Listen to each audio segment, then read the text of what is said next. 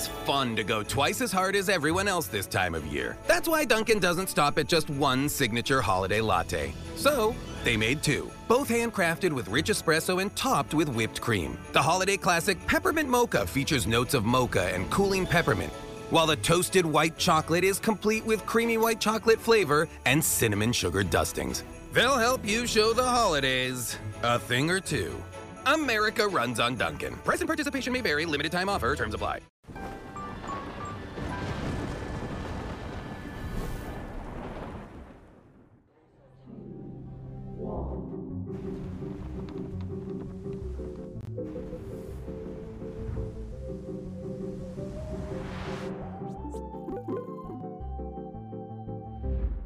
Salve, salve, amigos da ciência em todo mundo. Muito boa noite, muito bem-vindos a mais um Ciência Sem Fim, ao vivo, ao vivo. Hoje com o grande Rafael Studers aqui. Beleza, cara? Beleza, eu tô muito feliz. Eu tava falando aqui antes, cara, eu vou ficar só sorvendo conhecimento aqui. ah, que isso. Eu tô, eu tô, eu tô querendo trocar essas ideias, aprender mais um pouco aqui. É muito bom. Vamos conversar e vai ser um papo muito legal, galera. É, antes, os recadinhos da paróquia para vocês aí. Vamos começar com o emblema, né, Mulambo? Tem um emblema então, né? Então solta aí na tela. E o emblema é do grande PH Freitas.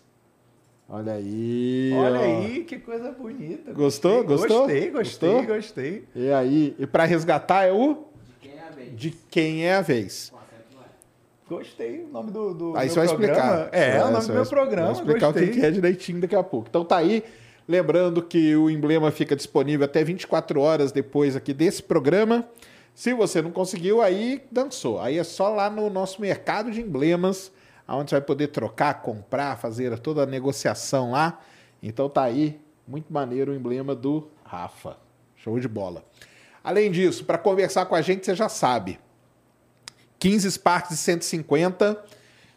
15 mensagens, 150 Sparks. Troquei tudo. Aparece aqui na tela. Ou, se você mandar um super chat e nossos computadores do MIT, uma inteligência artificial avançadíssima, né, Mulambo? Analisa tudo. E se a sua mensagem merecer ser lida, ela será lida, tá? Então capricha na mensagem, cara. Não vai mais dar um salve aqui para Uberlândia, que é outra cidade que eu morei. Não, não, não gaste seu. A não ser o nosso querido Wagner, né? Wagner, doutor Wagner, você tá liberado, viu? Você tá liberado. E, galera, para quem não tá sabendo, está aí, nós iniciamos o nosso programa de membros aqui no Ciência Sem Fim. E tem lá vários tipos, né? Vários, vários níveis você pode ser. Globaloide, lunático, pica das galáxias ou universo paralelo. O universo paralelo é o mais legal que você vai ter a chance de vir aqui encontrar com a gente, cara. Olha que, olha que, que sensação maravilhosa, né, Mulambo? Pica das galáxias, você concorre àquele telescópio ali atrás. Ó, tem um telescópiozinho ali, ó. O pessoal da Série Brasil entregou pra gente, ó, naquele dia aqui. Então, seis meses você vai concorrer a esse telescópio e o Lunáticos e o Globaloid você entra aí no cienciaenfim.com.br, isso? Isso, entra lá, lá vai ter membros, você clica ali, escolhe e venha ser membro, que você vai estar ajudando muito o canal. Outra coisa, galera, deixa seu like e nós estamos tendo problema de notificação, aquela coisa arada toda, né? Então, fica a dica aqui, ó, de usuários antigos do YouTube. Saia e entre de novo. Deixa de ser inscrito e se inscreve de novo e liga o sininho, liga tudo, caso você não esteja recebendo a notificação, beleza? Então é isso aí, Rafael. Muito obrigado de novo. Boa noite, cara. Boa noite. Valeu eu que, demais. Eu que agradeço, cara. Tô, tô muito feliz mesmo. Ah, vai ser maneiro. É, cara, todo mundo que vem aqui, eu peço para começar contando um pouco da história, né? Claro, De como que vambora. começou, o que que você faz, o... porque eu sempre falo pro pessoal, a gente tenta incentivar, né? A molecada, né? Sim. De certa maneira.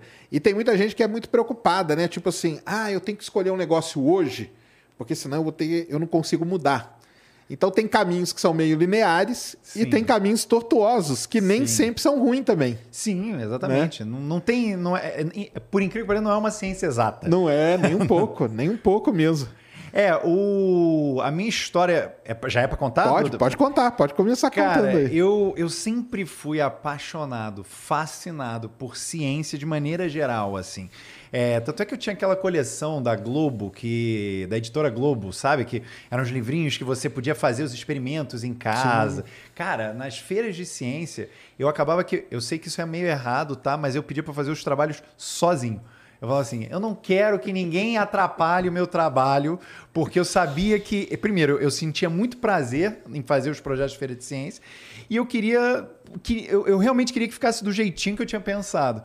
Então Entendi. eu, eu falava, a minha a professora Marisa, eu não sei se ela tá viva, mas se tiver um beijo, professora Marisa, e eu fazia tudo com tanto cuidado, eu fiz um gênios, sabe aquele de Sei. você aperta e aí ele Aquele repete. jogo lá, sei. Pô, eu eu fiz um que era pra testar os reflexos, que você botava a bolinha e aí eu ia diminuindo, era um tubo de PVC, e eu ia diminuindo a distância. Quer dizer, na verdade, a- a- ele tava com essa abertura aqui, eu ia diminuindo a distância e a pessoa tinha que ser rápido pra pegar a bolinha de ping-pong que saía. Enfim, eu, eu me empolgava, cada um era, era uma coisa diferente. E eu, a gente tava até conversando aqui antes de começar que o mundo de Bickman foi uma inspiração pra mim absurda. O Rato Lester, a, a- a assistente dele, era tudo maravilhoso. Aquilo ali para uma criança, você vê é, a ludicidade mistu- misturada com a ciência, porque ciência é isso. Ciência é exploração, ciência é, é brincadeira. É, tem aquela. A Gertz, qual é o nome, o, o- primeiro nome dela? Simone Gertz, eu não lembro agora, no, no YouTube, que ela faz umas invenções malucas. Eu adorava fazer isso quando eu era criança. Botava armadilha para os meus pais. Quando, pra, tipo, eu tava dormindo, fazendo alguma coisa no quarto. Aí eu montava uma armadilha no meu quarto para quando meus pais. A porta. ia disparar Entendi. e tal. Curtindo a vida doidado, apesar de não ser de É. ciência. Mas eu adorava aquela. Esqueceram de mim. Eu, pô. E o, e o filme que, na verdade, porque as pessoas não têm noção, os filmes influenciam. A arte influencia muito as pessoas. Inclusive para a ciência, né? Para a direção da certeza. ciência.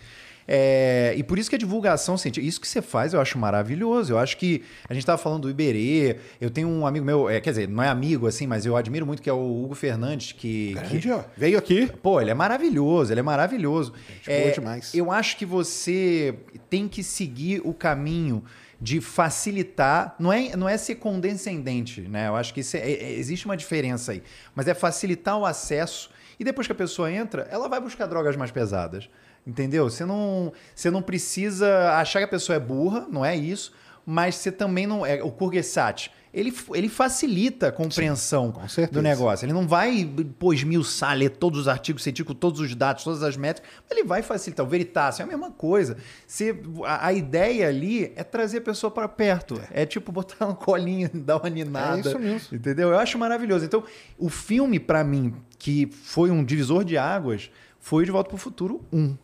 Olha só. Eu tava ali no cinema e eu vi aquele negócio. Aí depois veio o 2. Depois veio o 2, mas o 1 um eu já.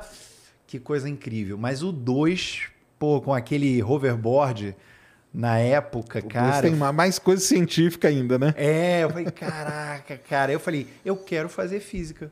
Eu quero fazer, eu quero criar a máquina do tempo. Eu cismei com isso. Eu falei, eu quero criar a Entendi. máquina do tempo. E aí passou a minha adolescência toda, tinha um amigo meu que era igualzinho a mim. Ele assim, a mesma lógica. Ele falou, eu quero fazer, quero fazer física também, quero fazer física. E eu falei, eu quero ser físico quântico. Depois que eu vi aquele Contratempos, lembra dessa série Qu- Quantum Leap? Sim. É, Scott Bakula e tal. Aí tinha um Sam que ficava. É. Ele, ele viajava no tempo, mas mudando de cor. Era um negócio meio, ele possuía o corpo da pessoa. né? É, isso aí. E, o... e ali eu, eu falei, eu quero ser físico quântico. É isso que vai, vai ser a minha onda. Caramba. E eu, cara, eu mandava. As matérias que eu mandava muito bem eram justamente, em primeiro lugar, física, depois química. Curiosamente, quando eu passei a ter genética, eu mandei até melhor do que física, porque o professor era muito bom, isso faz muita diferença. Faz, faz mesmo. Pô, o cara, eu, eu era o melhor aluno de biologia, de genética do colégio inteiro. Eu, eu realmente eu tinha maior média. Mas física eu tava ali, eu era, o, sei lá, o segundo, o terceiro, eu tava ali no. Legal. E eu, e eu até os meus 17 anos eu ia fazer física. Eu tava certo de que eu ia fazer física. Tanto é que eu ligava para esse meu amigo, ele foi para um outro colégio. Não sei, você chegou a morar no Rio um tempo, né? Sim. É, você lembra do São Bento, que é um colégio? Ah, sim, sim. Pô, São Bento é colégio top pra caramba, só entra cabeçudo. Esse meu amigo entrou lá. E aí eu ficava conversando com ele direto por telefone. Hoje em dia ele dá um oi aí pro Novak, ele é, ele é professor de física lá na Federal de Blumenau. De Blumenau?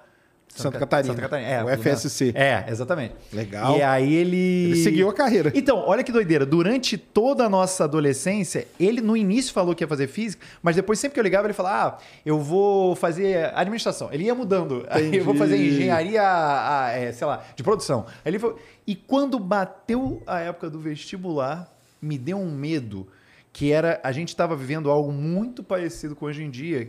Que era esse apagão da ciência. E eu. Assim, dos investimentos na ciência, Sim. né?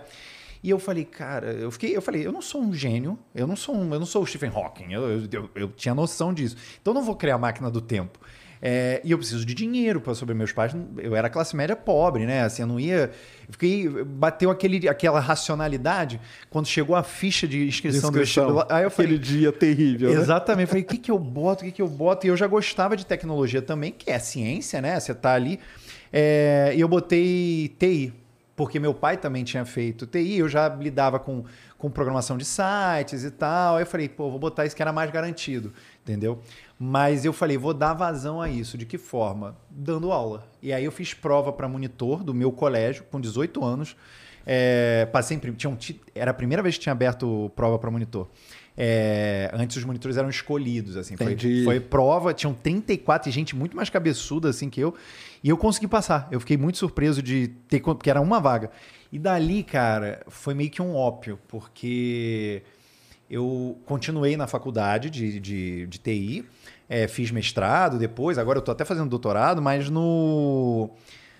Dando aula, eu pude ver o quão gostoso é fazer isso que a gente está fazendo. Que é o que o Bickman fazia, que é o que o Hugo faz, que é o que o Bi- Você gosta Iberê da divulgação, então. é a divulgação, Ah, é a é troca, é falar com a galera, Ah, é, é- é- é trazer para perto, é mostrar que ciência é divertido. E que, por Sim. exemplo, física está em todo lugar, o tempo todo. Matemática, eu sei que tem essa rixa, eu sei que se tiver algum matemático assistindo vai ficar chateado, mas matemática é uma ferramenta, né? Assim, a gente. É, é importante, é fundamental, mas a física você vê, você não vê um, um, um quatro aqui na mesa. Você pode até ver, ah, tem quatro lados, beleza.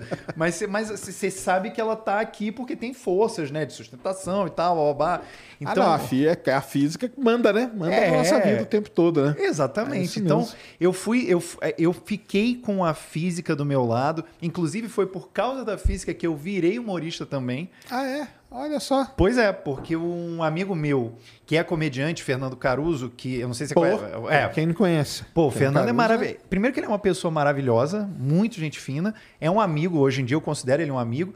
Na época a gente se conheceu porque eu ia muito num, num espetáculo de improviso que tinha lá no Rio, Zenas Improvisadas. Eu era, era religioso, toda terça eu tava lá. Aí, de- e eu era tão chato. Mas você tava lá como plateia Não, como... com plateia, como plateia, Olha total. só, Eu saía da aula, às vezes, com alunos meus, ia lá assistir. Que legal. E aí o. Era meio que um movimento ali, né? De improvisação, a galera indo assistir. Teatro João Caetano, terça, oito da noite, todo mundo vendo. E aí um... eu chegava em casa depois do espetáculo, ia no Orkut e comentava. Pô, era a única comunidade do Orkut que eu comentava. Adorei o, o espetáculo, mas pô, podia ter isso, podia ter aquilo. Eu devia ser o chato de galocha, mas. Até que um dia eu não sabia, mas o pessoal do, do Zé lia os meus comentários e o Fernando veio conversar comigo. A gente foi trocando ideia. Eu falei dos erros de, de, de aluno meu na prova. Ele começou a rir. O, o stand-up estava começando naquela época, era 2006, 2007. Ele falou: Cara, por que que você não conta isso no palco? Olha só que Aí eu. Eu falei, cara, você acha? Vai, pô, o que, que você tem a perder? Eu não falei pra ninguém. Eu não queria que ninguém soubesse. Se eu fosse um fracasso, Entendi. eu não queria que ninguém soubesse. Aí, quer dizer, tirando mamãe, mamãe soube. Mamãe soube porque, né? Mamãe tem que proteger a gente no pior do- dos casos. Aí eu fui subir no palco, falei e a galera riu. Caramba. E foi rolando as coisas, foi acontecendo. E era o quê? Era, falava o quê? Era, Ah, era erro? Era, erro mesmo? erro, dos- Tinha cada erro, porque eu era.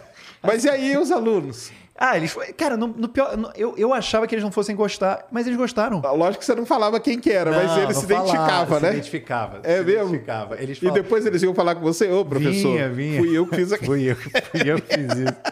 Cara, mas é é porque o que, que eu. o- é, Eu tava falando até aqui com a Ned. A gente tem que se questionar. É o princípio básico da Sim, ciência, né? sim. É questionar os outros e se questionar. Não se questionar, não ser chato, mas é questionar, é ter a pulga atrás da orelha.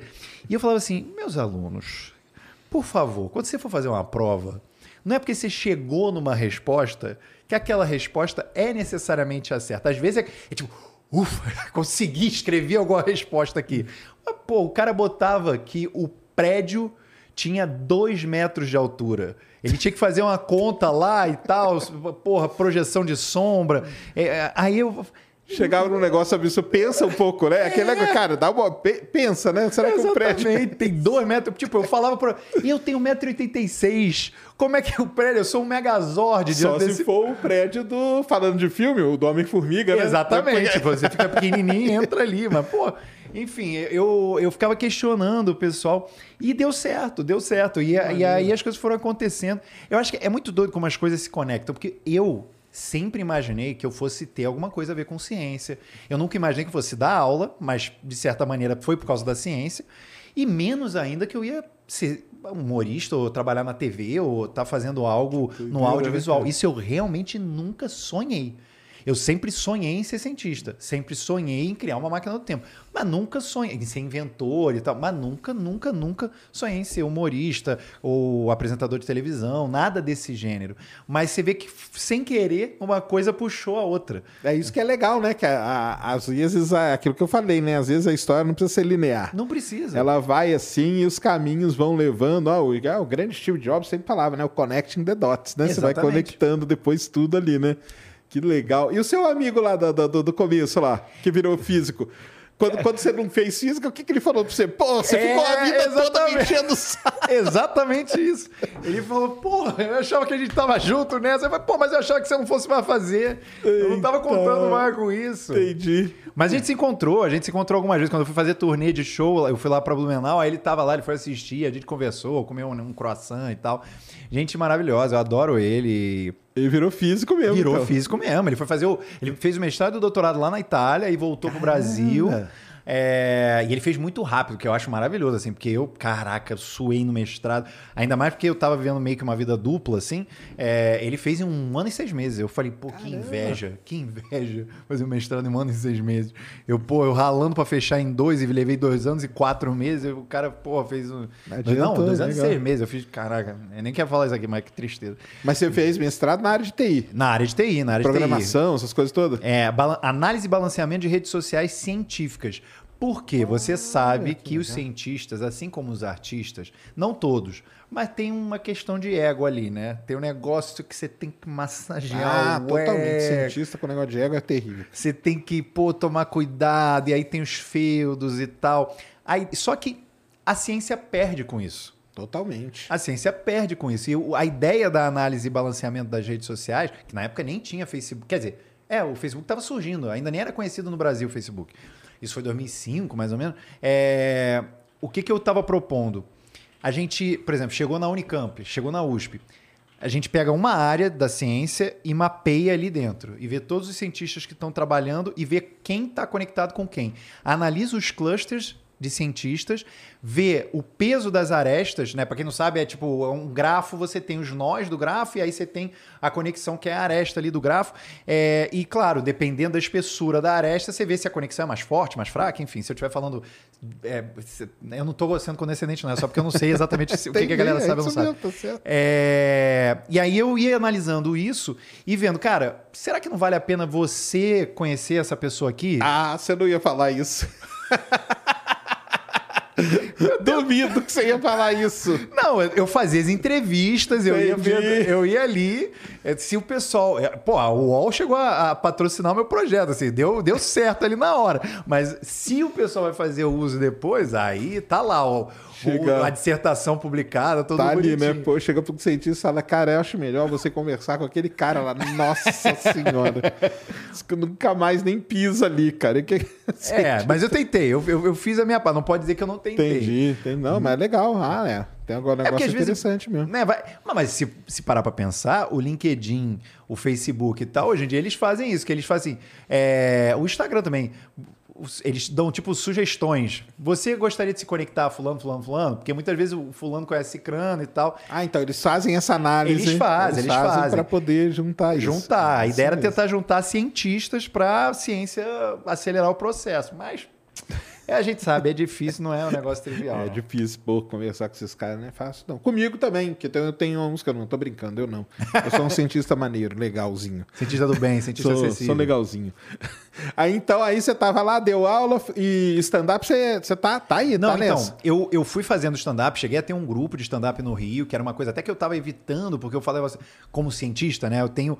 Isso é muito doido, porque quem fez só a parte artística, normalmente tem uma, uma visão muito diferente da que eu tenho, que meu amigo Marcos Castro, que também ele tem todo um background científico Sim, ali, é matemático, matemático, É, matemático, fez mestrado lá no UFRJ também Gente boa ele. Gente boníssima. É, o, a gente tem uma visão mais. É, eu não- é um pouco mais cartesiana do- dos processos e menos. é, seria estocático o termo certo? Meio ad hoc, assim, um negócio aleatório demais de você jogar para todos os lados e tal. Estocástico E- mesmo, Estocástico, né?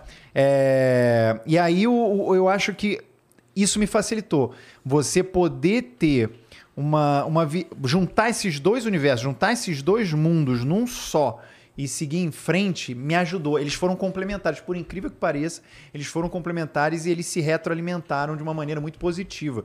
Eu acho que se eu fosse só é, artista, é, talvez eu não tivesse aproveitado do jeito ideal. Então, por exemplo, o stand-up, eu falo assim, gente, é, eu só vou fazer um, um espetáculo quando eu tiver feito X apresentações com tantos minutos de material e tal, babá, babá. Só que a realidade do Rio de Janeiro é muito diferente. Não é como aqui em São Paulo que você tem uma cena de stand-up que você consegue fazer de segunda a domingo, todos os dias, de boa aí você vai fazendo em vai- casas menorzinhas, vai testando o texto, aquela coisa toda, Que é né? científico isso Claro, também, né? né? Você vai, você, o teu laboratório é o palco ali, você apresenta pro, pro, pra plateia, aí volta para casa. Eu sempre fazia isso. Eu analisava o vídeo, anotava o, o que funcionou, o que não funcionou, refinava. Às vezes é uma palavra que você troca de lugar e aí o negócio funciona. Aí você leva de volta pro laboratório, testa de novo e essa Não, é, é o uma processo. baita, tem uma baita uma ciência aí por trás mesmo. Sim, é, totalmente. É interativo, você vai ali. É, às vezes é, tem revisão por pares, porque o, o teu amigo que está assistindo, Exato. ele fala: olha, talvez isso aí que você falou não seja uma boa ideia, então eu boto uma outra coisa. Cara, é muito doido. A pessoa consegue enxergar a ciência, se ela estiver olhando do jeito certo, em vários cantos, entendeu? Só que eu fui largando um pouco o stand-up porque eu tinha que priorizar outras áreas. O tempo, é, infelizmente, é finito. E aí eu agora até tô fazendo, fiz aqui em São Paulo duas apresentações, mas eu acredito que para eu voltar mesmo, eu teria que sentar, porque eu não quero ficar fazendo texto muito antigo. Eu teria que Entendi. voltar, escrever, Atualizar atualizar e tal, pô. Passou o tempo, a gente já teve uma pandemia aí no meio do caminho, né? Guerra agora, aquecimento, é, tem muita coisa para botar aí na mesa. Mas e, o, e, e pros alunos devia ser demais, né, cara? Porque aí você trazia a experiência do palco pra sala de aula também. Verdade. E, e olha que doido, Sacane, eu, eu não achava. Eu achava que eles não fossem curtir, ou que eles não fossem saber separar. Mas por incrível que pareça, foi exatamente o que você falou. e- Eles gostavam, eles curtiam. E eles. Porque eu, eu dava uma aula um pouco diferente. Antes mesmo de subir num palco, né? Eu, eu usava os alunos, era uma aula muito dinâmica, muito viva. Então teve uma vez que eu peguei, que eu, eu peguei uma, uma aluna que, que adorava, ela me adorava, assim, tipo, ela sentava na primeira fileira e ela se divertia e tal. Então eu sabia que ela não ia ficar, não ia ficar achando, ah, eu não, não, não faz isso, não me constrange, nem nada do Entendi. gênero. Ela ia brincar junto comigo. Aí eu falei, vem cá, você vai ser a gravidade hoje. Aí eu peguei, virei ela de cabeça para baixo, botei ela de plantando bananeira em cima da mesa. Falei, estão vendo ela aqui e tal, ela tá forçando aqui a mesa para baixo. E, e- era, e eu gostava disso, era uma coisa que, que sempre me fascinou e, e- e ter esse processo é, mais tátil, mais visual, menos é, expositivo, porque isso é um outro problema também, né? Infelizmente, por mais que a gente queira, muitas vezes a gente acaba fazendo uma aula expositiva. E a, a ciência, ela se faz na demonstração, né? No, no, no tocar, no ver. Então, você só ficar falando é, é, cansativo, né? É, cansativo pro professor e pro aluno, né? Pros dois, pros dois. Por isso que às vezes o aluno acha física chata, química chata, biologia chata, mas cara, pô, você, você, por isso que esses canais no YouTube que mostram a ciência, por isso que o mundo de Bikman é maravilhoso. Ele Não, marca de por causa Bikman disso. foi um negócio assim, foi um marco mesmo, né? E é uma pena não ter algo na televisão hoje, né? Assim, a gente tem aí os canais de. de- É porque também mudou muito, né, cara? Começou a entrar os canais a cabo, né? Com os Discovery, History da vida Aí e tudo, né? Pulverizou. Aí pulverizou, mas ainda você encontra ainda, né? Em alguns canais ali, alguma coisa, né? Daqueles Mundo Maker, alguma Sim. coisa assim, você ainda encontra nesse canal, mas o de antes, o Bikman era na TV aberta, né, cara? TV aberta, TV Cultura, TV não era? Cultura. TV Maravilhoso, Cultura, não. cara. Era um negócio sensacional. Tinha né? o, o, o Mundo da Lua, não era. é, Tinha alguma coisa assim, agora eu não lembro, que, que eu gostava também. Tinha. Ah, o do De Volta pro Futuro mesmo, que tinha sempre uma experienciazinha, o desenho do De Volta pro Futuro. Isso. Que aí aparecia ali uma experienciazinha. Eu gostava muito, cara. Pô, É. boas lembranças. E aí, nesse negócio do mundo, a gente já tá, tá até falando aqui antes, o que, que você acha? Isso é uma grande treta que tem aí Qual? no, Diga no mim. mundo da divulgação, principalmente, que é aquele lance assim: o divulgador só, só pode divulgar ciência quem é cientista. Ah, sim. E aí a gente tá Lugar falando. de fala. É, como se fosse, né? A gente tá falando do Bikman, né? Sim. Que, que, o que ele não era cientista e tinha tudo aquilo lá. O, e aqui no Brasil a gente cita sempre ele, já teve aqui também, grande Berê, né? Que até ele mesmo fala, galera, eu não sou cientista, né? E, e isso tem alguns grupos, alguns nichos aí que isso dá uma briga, cara. Cara, pois é. Mas aí será que não é um pouco o ego? É o né? ego. É O Com ego certeza tem, tá, tá misturado. tá misturado. Tá porque também. assim, eu acho que todo mundo ganha com a divulgação do método científico, Claro. da ciência. Se o cara tá falando, levando a palavra É isso mesmo. do Karl Popper, né? Eu acho que assim, tá, tá valendo. Não tem um negócio que a gente. Eu acho que a gente não tem que. Eu acho que a gente não tem que jogar pedra em quem tá fazendo algo que eu acho bom. Eu, eu acho que o problema é o seguinte, que era o que a gente estava conversando. Se você tem alguém ali que tá falando sobre ciência, mas não tá amparado pela ciência, Embasado, né? embasado, atrás. Aí é complicado, realmente, porque ele pode estar falando besteira. Mas se você. Tipo o Kugesati, o cara, ele. ele Não, eles são animadores, né? Na verdade, o, o. Castanhari teve aqui, ele falou que, na verdade, eles são um grupo de animadores fudidos, os caras muito bom. Só que, lógico, quem faz tudo são os cientistas. E eles Exato. fazem só aquela parte, Exatamente. a animação, que é muito foda, né? exatamente. O Vsauce, cara, ele passa, para lançar um vídeo, ele passa um mês Mas tá ali louco, e tal. O Sócio, o Veritácio são dois caras que são muito... Pois é. Mas é, é um negócio que eu acho que o importante é isso: é, é você. Se- Você não precisa ser cientista, mas você precisa ter a ciência dentro de você, entende? O Carl Sagan, o Neil deGrasse Tyson, esses caras são cientistas, ok. Ma- Mas eles falam com a mesma linguagem, com a mesma facilidade que um Bickman fala, que um Imberê fala, só que Óbvio, eles, os dois têm propriedade para falar, beleza. Mas eu acho que eles não, ele- eles não valem menos no sentido da divulgação científica. Claro. Entende? Eles têm, todos eles têm o seu valor, porque plantou a semente. Em quantas pessoas será que o Bickman não plantou uma semente ali? né? muitas, Pro- inclusive para cientistas, pro futuros cientistas, né? muitos que viraram cientistas, exatamente. Então, é, eu não, eu não consigo desmerecer o, o trabalho desses não, caras de e o valor dessas pessoas. É muito difícil. É. Mas não, eu tenho certeza que tem uma parte aí do ego que é terrível. Até mesmo porque tem aquele grande problema que o, a galera que fica, os cientistas ali dentro das universidades e tal, e o cara não quer sair, às vezes o cara não quer papo. É, me E- deixa aqui. é, Até para não saber aqui. que o cara não tá produzindo direito, né? Às o vezes, cara fica é, no canto ali. Às vezes é isso mesmo.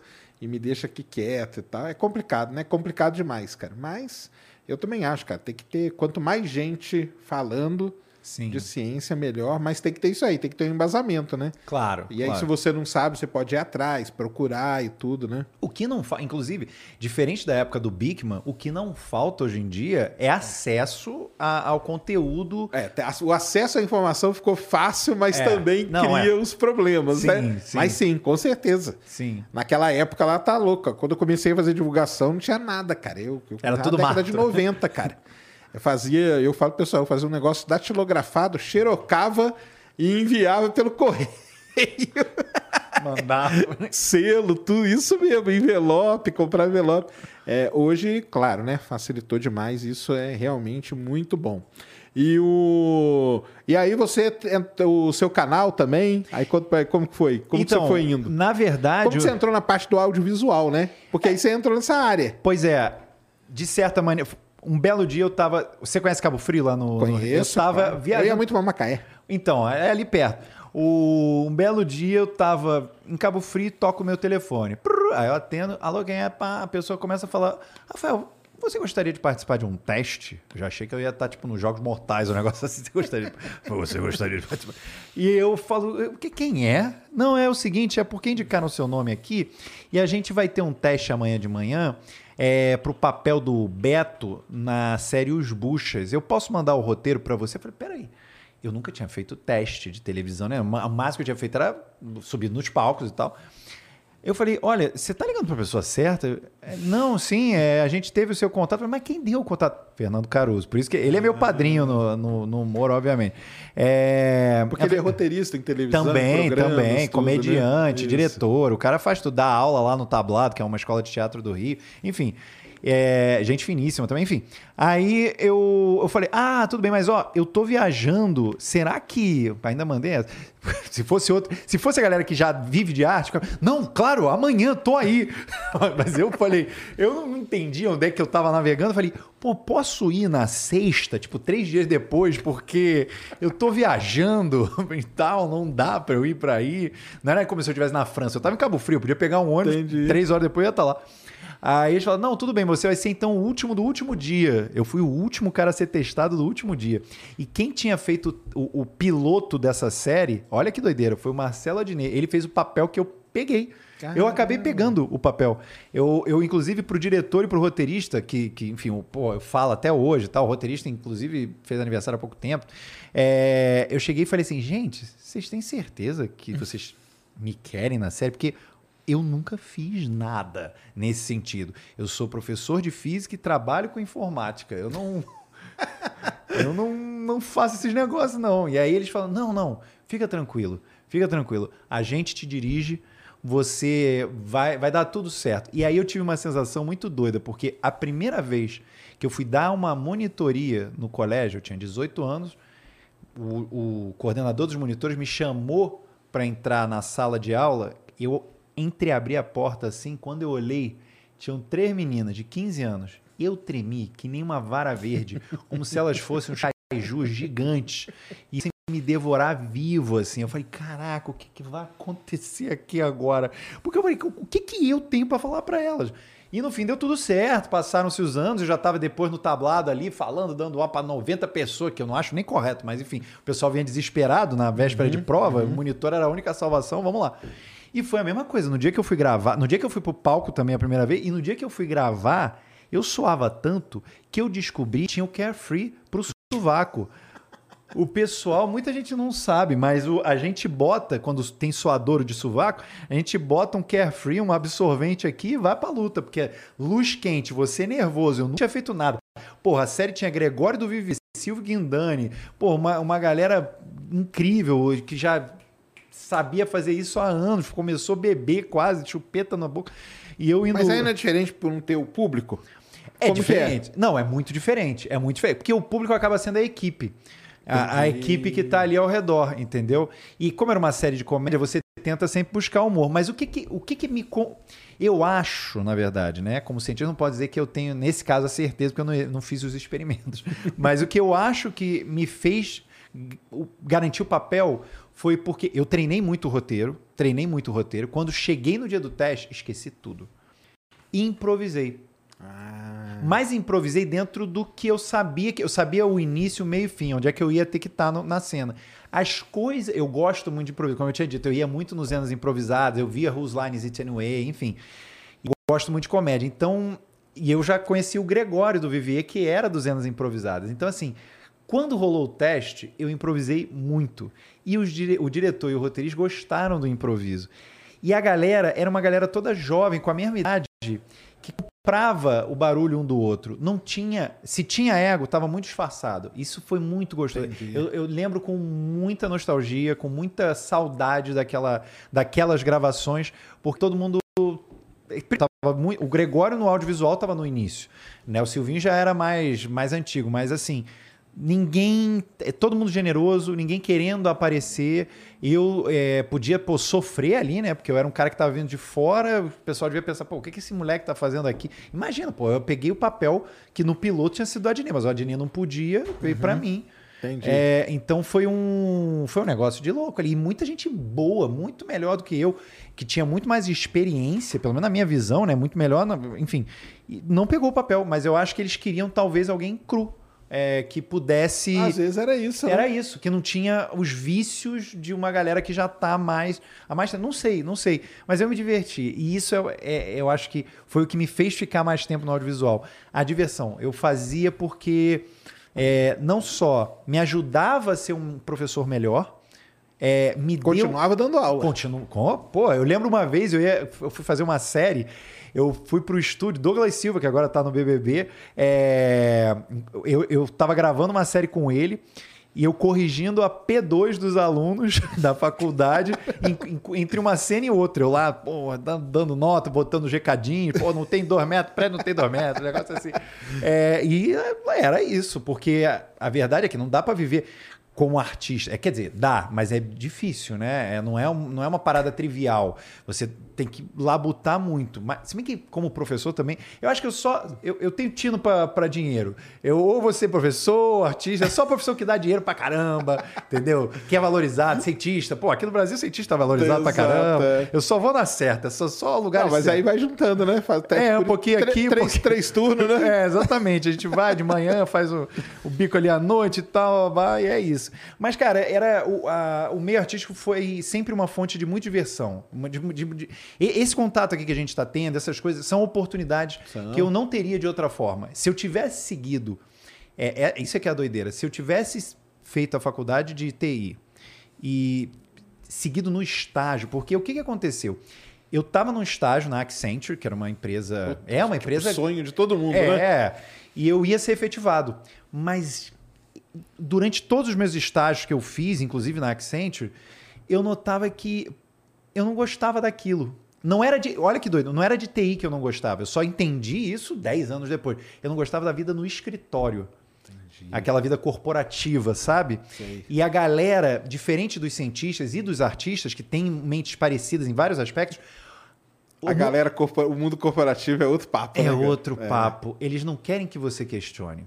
Eles ah. querem que você abaixe a cabeça e siga em frente. Siga, exatamente. É isso. E eu não aguentava, porque eu vinha com umas ideias malucas, eu ia falando umas coisas, eu falava, gente, testa, vamos tentar. Vamos... Eu falava, oh, Ainda mais estagiário, fica no teu lugar aí, tira xerox ali, faz uns negócios. Não, cala a boca.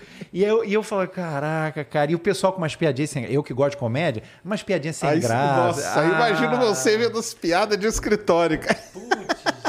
Para quem já trabalhou, sabe que são terríveis. Imagina são você terríveis, sendo um cara. comediante. É tudo, parece que é um grande departamento de tiozão do pavê. É, ali, é um isso negócio. mesmo, é isso mesmo. Cara, eu ficava. E é fogo, porque às vezes o cara é chefe, aí você tem que. Você tem que rir. É. Você tem que rir. É você tem bom. que rir, cara. Ah, se você não rir. E eu ficava. Eu, tanto é que eu, eu lembro bem, no prim, a primeira semana de trabalho, eu fui pegar. Eu demorei muito para pegar estágio, porque assim, eu na primeira primeiro semestre do, da UFRJ, eu consegui uma iniciação científica porque eu mandei muito bem em cálculo 1, que todo mundo falava que era o terror. Era terrível, é. E eu consegui mandar bem e o professor, porra, o Cici Polatti, é, acho ele maravilhoso. Ele me chamou na Xins e falou: Ah, você quer fazer uma iniciação científica? Tal, blá, blá, blá. E, e, rolou, que era análise de modelos epidêmicos, olha só. Mas da dengue. Mas da dengue. Ai, vai é, E aí eu, eu consegui logo no primeiro, no primeiro semestre. Mas o doido é que foi passando o tempo e eu vi os meus amigos que pegavam estágio em empresa se ferrando nas provas, na Sim, faculdade. Porque o cara tava, né, manter aquela vida não é, é complicado. É difícil. E eu fui empurrando, empurrando, empurrando, até que no sexto período rolou. O meu professor de inteligência artificial, inclusive, se, se eu estiver falando demais, se estiver chato, pode me interromper. Tá, tá, beleza. O meu professor de inteligência artificial, ele, ele falou: você parou de estudar, né? Eu falei, é, parei, porque eu tô, tô no estágio agora. Eu, eu, quer dizer, eu diminuí o ritmo, né? Porque eu Claro. tinha mandado, tipo, sei lá, 7.9 na P1 e aí mandei 5.2 na P2. É, E era uma matéria que eu tinha gostado, inteligência artificial. E, o... e, a- e- e tem um impacto, mas eu lembro que na primeira semana de estágio, eu fui- comecei segunda, sexta-feira eu cheguei em casa, soltei a mochila e falei para meus pais. Eu acho que não é isso, cara. Eu acho que não. Me deu uma tristeza, porque eu tava gostando da faculdade, mas eu não entendi que, eu não, que o meu problema era o mundo corporativo, não era TI. Eu levei tempo para entender isso. Por isso que quando chegou a hora da É o verdade. ponto de inflexão. O ponto de Tem inflexão- um ponto de inflexão na vida. Eu Tem falei vários. assim, cara, eu É vou agora. pro meio acadêmico. Porque eu já amava dar aula. Era uma coisa que, pô, tinha uma satisfação incrível, plena ali. E, e eu não tava gostando da vida do escritório. Então eu vou ser professor, eu vou mergulhar na ciência, eu vou fazer isso. E aí eu fui, fiz o mestrado. Eu lembro até hoje do meu, do meu orientador na época, na entrevista, ele falando: Rafael, se você for fazer o, o mestrado, você não vai poder ser efetivado. Eu falei: não, dane-se. Vambora. E aí eu liguei pro meu chefe lá no estágio, na época na Embratel, eu tava fazendo é, consultoria na Embratel, eu falei, ó, tchau. E era muito doido, porque assim, eu realmente, eu, eu- na época tinha estágio de quatro horas. Eu fazia quatro horas. Eu não fazia um minuto a mais. Eu, eu falava assim, eu quero, eu não via a hora de ir dar Entendi. monitoria. Era um negócio que você não, É. não, não era mesmo. Não era mesmo, eu queria dar aula, eu queria falar com os alunos, eu queria trocar ideia, era isso, entendeu? É, então é muito doido, porque eu acho que as coisas elas vão indo por esse caminho. Sim. E aí, se você me perguntasse hoje, depois desse tempo todo, o que, que tudo tem em comum, é, primeiro, eu acho que tudo conversa sim, mas a linha mestra que conecta desde do início até agora é a comunicação. Eu acho que o que eu amo fazer é isso, é é, comunicar mesmo. é comunicar. Eu gosto. É, aí dentro do escritório você ia ficar totalmente fora disso, né? Camisa de força, Ah, desesperado. não, e isso é, é complicado demais mesmo quando você pega. Por isso que a grande invenção foi o fone de ouvido, cara. Pra você não ouvir as Com piadas. cancelamento de ruído. com Claro, cancelamento cara, de ruído. exatamente. Chegava ali no escritório, punha ali, ficava ali, cara, pode falar, pode rir. Quero nem saber o que vocês Exatamente. Era assim, meu, meus ex-chefes todos vêm aqui, então tô brincando que vocês eram gente boa demais, viu? Os meus também, os meus também. Nunca, nunca ri de. Eu sempre ri porque vocês falavam algumas coisas engraçadas assim. Mas aí, cara, você não inventou a máquina do tempo, né? Infelizmente. Ou inventei, não sei. Eu posso entrar agora aí, ali. ó, não Aí, ó, não, não, que eu ia falar que se você pudesse voltar no tempo, você fazia tudo igualzinho. Ia tomar as mesmas decisões e tal. Cara, sabe que eu já pensei muito sobre isso. E hoje em dia, se você me fizesse essa pergunta, sei lá, há uns 10 anos atrás, 5 anos atrás, talvez eu, eu mudasse. Mas hoje em dia, eu posso dizer, primeiro, que se eu morresse amanhã, eu realmente morreria feliz. É, eu morreria tendo uma sensação de que eu fiz tudo que eu gostaria de fazer. Legal. Por caminhos tortos, muitas vezes, mas fiz. Mas isso que é legal. É até pra E- mostrar isso para o pessoal mesmo. E, e que eu não me arrependo, não, porque assim, as falhas me levaram para lugares que eu não estaria de outra forma. Talvez se eu tivesse seguido por um caminho mais convencido. Pô, imagina, imagina se eu tivesse seguido no Accent. Eu ia ser um cara provavelmente sapatênis com um relógio que. daqueles com, com uns elozinhos de metal que faz barulho quando balança. Enfim, eu não. Eu, eu- eu- Camisa dobradinha é, aqui. Camisa polo, dobradinha Nossa aqui. Senhora. É um negócio que não, não sou eu, nunca fui eu. Eu acho que eu, eu. Eu acabei beijando a bunda da Rita Cadillac por causa das escolhas de vida que eu fiz. Não me arrependo, era uma bunda macia. Não, não, não- pô, você vai falar, eu, eu ia imaginar que o Rafael, de, de, sei lá, quando com 16 anos ia ter essa experiência. Quer dizer, eu não tive a experiência com 16 anos, não. Mas com 16, se eu tivesse voltado no tempo e Rafael, você vai beijar a bunda da Rita Cadillac. Chacrete, você vai, pô. Enfim. Não, é doideira, né? Pô, esse negócio aí dos sapateiros era engraçado, porque tinha uma moça que trabalhava na, na empresa que eu trabalhava, que ela olhava assim. Eu nunca, eu nunca usei, eu sempre usei tem camiseta, eu nem, nem. Ainda mais no Rio de Janeiro, cara. Pô, tá calor louco. absurdo. Tá doido, cara. E eu que sou, não sou magro, né? Sou bem gordo, sofro mil vezes mais. E ela olhava assim e falava, cara, por que, que todo mundo tem que andar igual, cara? É. É, é muito Pink Floyd, é um negócio meio caraca, muito cara. É foda. Mas o, a máquina do tempo você sempre curtiu, né? Sempre curti, sempre curti. Cara, eu- Viaja- viagem no tempo, né? Viagem no tempo. Eu vou te falar, Sacane. Eu. Tem um amigo meu, Ulisses Matos, se ele estiver assistindo, não sei se ele vai estar assistindo, mas eu tinha um programa com ele, o programa que não durou nada, mas a gente amava fazer, que era Em Tempo. Tá lá nos confins da internet, em que a gente se auto-intitulava os maiores especialistas em viagem no tempo. Que maneiro. E porque a gente é fascinado, é, é fascinado por viagem no tempo e a gente assiste, assim como você assiste tudo quanto é filme de espaço, seja bom, seja ruim, a gente tem que ter esse repertório. Viagem no tempo é a mesma coisa, vamos ver tudo. Hoje mesmo eu tava vendo antes de vir para cá aquele projeto Adam, né? Adam Project. Parei no meio, mas vou voltar para casa e vou terminar Que o maneiro. filme. É, mas via tudo. Um, inclusive, que eu não sei se você viu, eu queria que você me ajudasse a entender, É. que eu acho que eu entendi, que é o Primer. 2004. Se você não viu, Papai, veja. eu não vi, não. Cara, veja, de 2004. Esse, É. esse, ele foi. O cara que escreveu, se não me engano, ele é engenheiro. A galera do chat deve, deve falar aí, porque o pessoal do chat adora dar umas informações e corrigir se a gente falar besteira. Então, mas vale, pode corrigir. A gente aqui é cientista, a gente tá, Claro. tá, tá aberto a Aprendo qualquer toda correção. hora. Então, o, o Primer é uma. Eu acho que é o filme de viagem no tempo mais casca grossa que você vai ver na sua vida. Porque ele não te mima, ele não é condescendente, ele não é ultra expositivo como os filmes do Nolan Do e tal.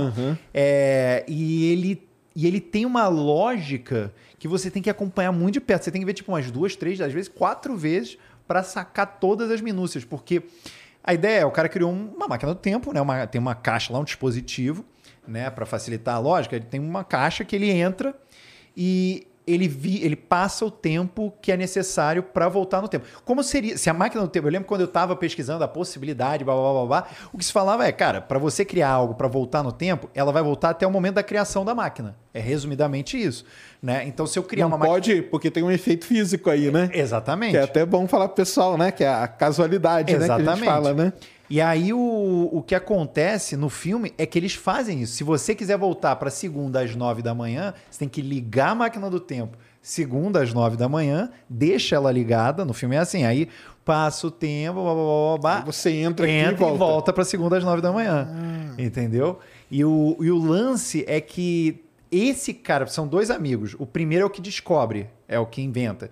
É, e esse cara, ele não fala, você só descobre um pouco depois no filme, que ele fez uma um fail safe que ele pro- programou para um tipo umas 12 horas antes. Caso tudo desse errado, ele podia entrar nessa segunda caixa e voltar para o início antes da criação da máquina do Entendi. tempo. Entendeu? Só que aí vai e volta e tem uns negócios. E caraca, cara, que doideira. Se alguém souber me explicar em detalhes esse filme, eu vou. eu.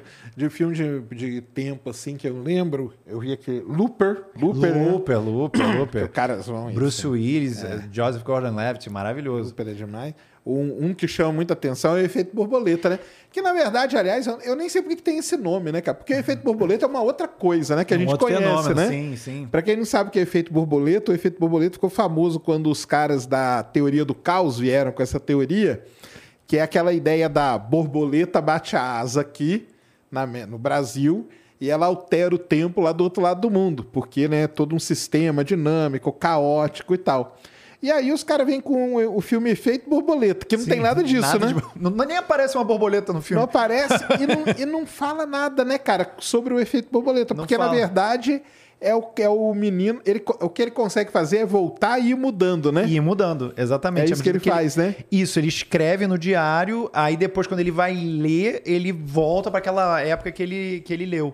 E o doido é que, assim, a gente podia pensar que era tipo náufrago, que em inglês é castaway, sei lá, o negócio, né? O, é, aquele, a noviça rebelde, né? Que eles mudam o nome completamente do inglês para o português. Mas não, é, em inglês é The Butterfly Effect também. Então, assim, eles, eu acho que foi uma questão de eles cagarem pro que estão fazendo É, cara, é estranho. Mas é, é, um, é um filme. Você gosta desse Eu aí? gosto, gosto, gosto. É demais, né? Não, e sabe o que que é doido? A versão. Quer dizer, não é doido, né? Eu usei a palavra errada, mas o que é curioso é que no original. Quer dizer, no filme que a gente viu, o final é perfeito. Pelo menos na minha visão, é, é um final mais realista.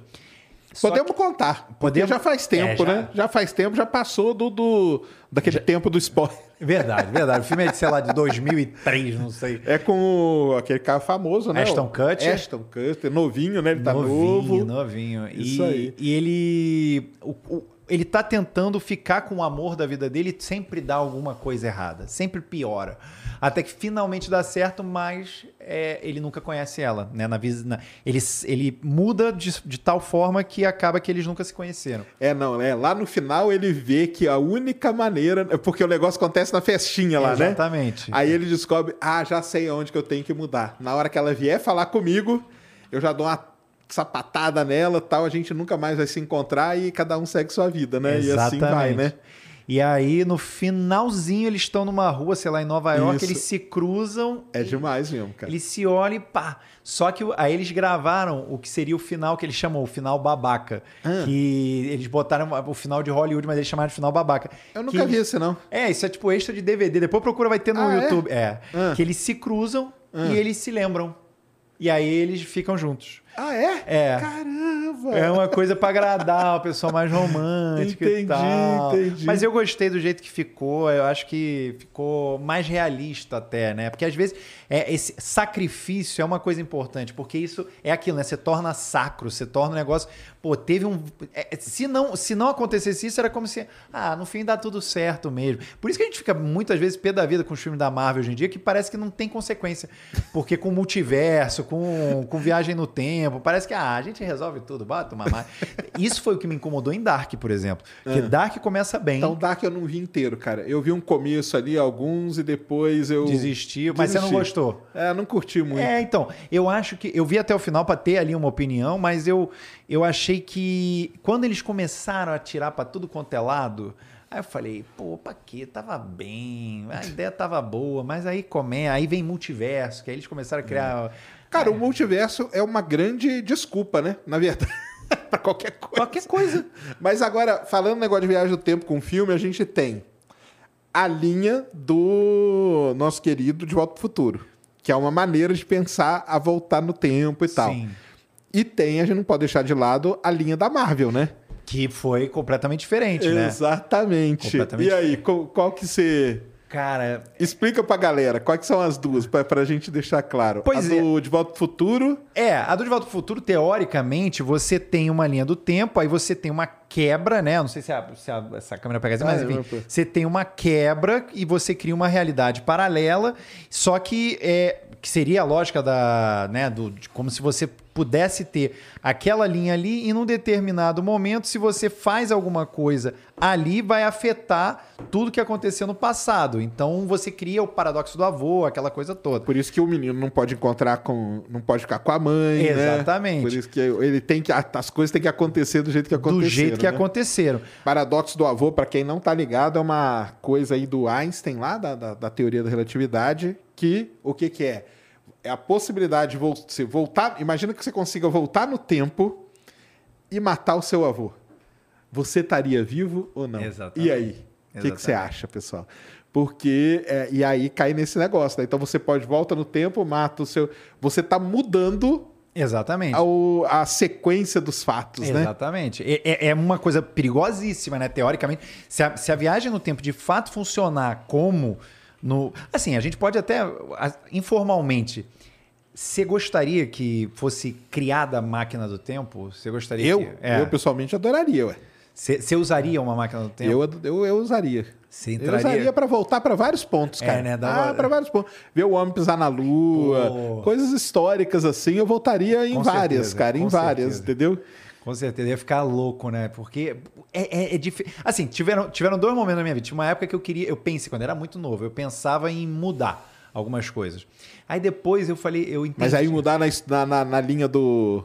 É, na do linha do pro futuro. Mudar e ver o que, que ia acontecer É, depois. Exatamente, mas eu- ficava assim, né, pensando na hipótese. Porque, pô, você não sabe, às vezes, o que era doido, que eu fui pensando com o tempo, é as pessoas muitas vezes, perdão, as pessoas muitas vezes pensam é, em coisas grandes tendo impactos gigantescos, mas às vezes é um detalhe, tipo, você botou um, um copo em cima de um flyer. Eu acho que é aí daí que vem o tal defeito borboleta daquele filme. Exatamente, exatamente. Porque o cara, ele não, não- ele não é que ele muda, ele não muda grandes coisas, né? Ele faz pequenas mudanças, Mas a, o- a cadeia de acontecimentos depois, ela é muito diferente, né? Exatamente. Eu acho que deve ser daí que eles tiraram esse efeito borboleta. viu? Exatamente. E, o, e agora, só pra voltar ali no negócio da Marvel, que eu acabei pegando um, um atalho aqui, fui louco.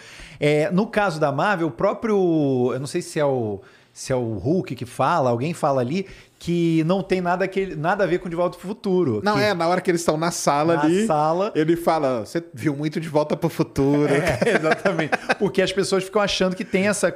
Mas isso é no universo Marvel. Eles, eu acho que deram aquela explicação é, de que não, não tem nada a ver uma coisa com a outra. A gente tá criando, na verdade, é, o multiverso, né? Na, lo- na lógica da Marvel, são os multiversos. Então você tá criando uma linha do tempo e aquilo ali, naquilo, você pode mudar e não vai, e você não vai ter que viver aquilo tudo de novo. Porque você pula pro outro, né? Você pula, você- exato, você pula pro outro. Tanto é que aí veio depois a série do Loki, vai vir toda essa fase 4 da Marvel na.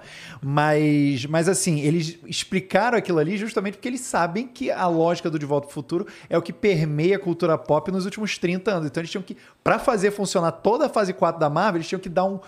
Tchau pra aquilo ali. Exatamente. E falar, as regras do nosso jogo são essas aqui e a gente vai jogar de acordo com essas regras, entendeu? Mas eu, mas eu acho que é válido, eu acho que fa- faz sentido também diante daquilo ali que eles estão querendo apresentar.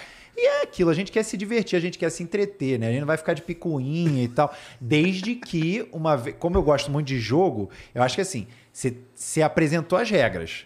Elas podem ser diferentes da Não muda realidade. durante o É, jogo, não né? Muda durante Não o muda- jogo. Então é isso. Marvel, você apresentou essas regras, daqui pra frente as regras vão ser essas até o fim, né?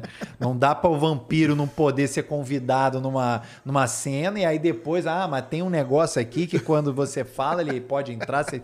não dá para mudar as regras, não. Eu acho que é, essa é, isso é essencial. Mas eu, cara, a viagem no tempo aí Mas isso aí que você estava falando, de voltar e mudar pequenas coisas, você, você, você queria? Lá atrás eu queria. Ah, é? Lá atrás eu queria. Aí, com o tempo, eu fui entendendo que eu tinha que ser responsável.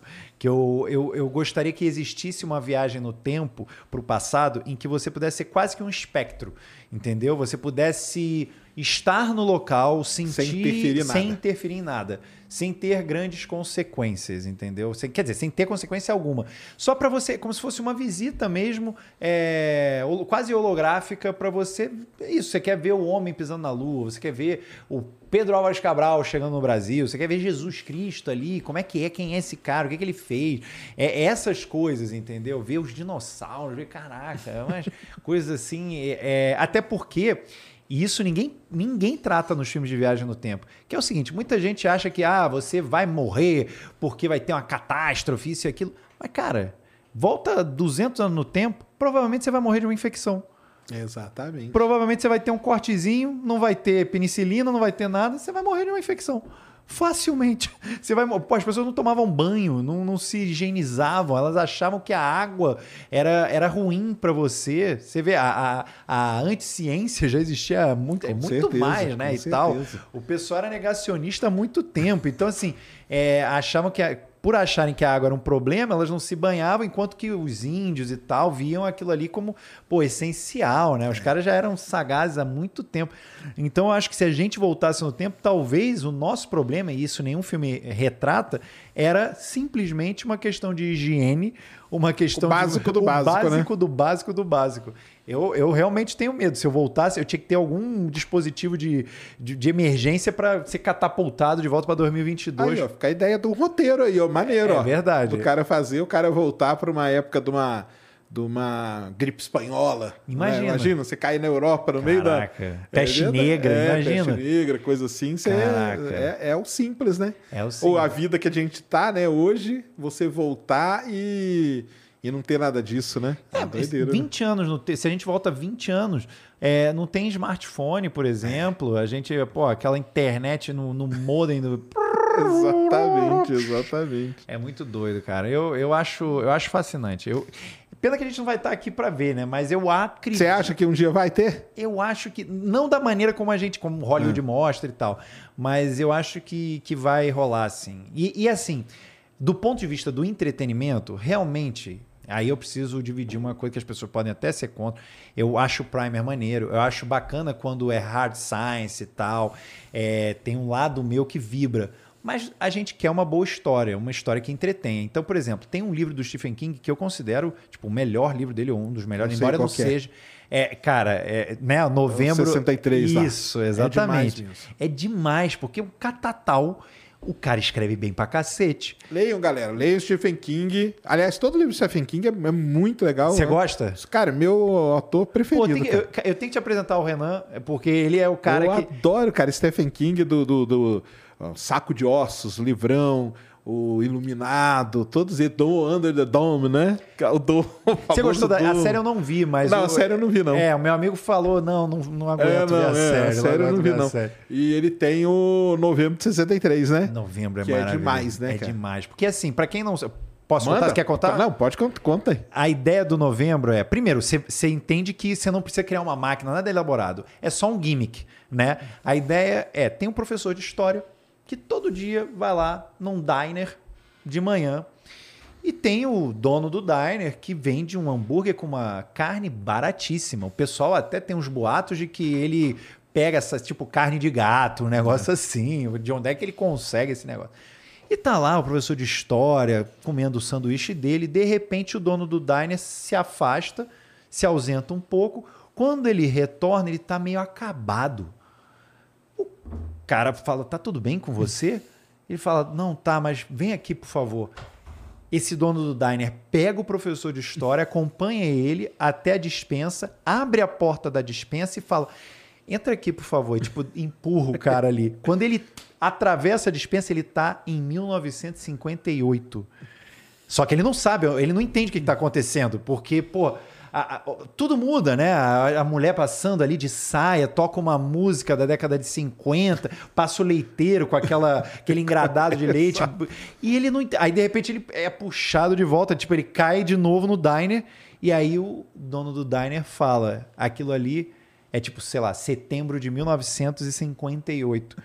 E ele conta tudo o que aconteceu. Ele falou: Eu descobri isso aqui por algum motivo, tinha essa fenda temporal na minha dispensa, e eu sempre que entrava lá era 1958. Só que depois que eu entrava, o tempo passava linearmente de maneira normal.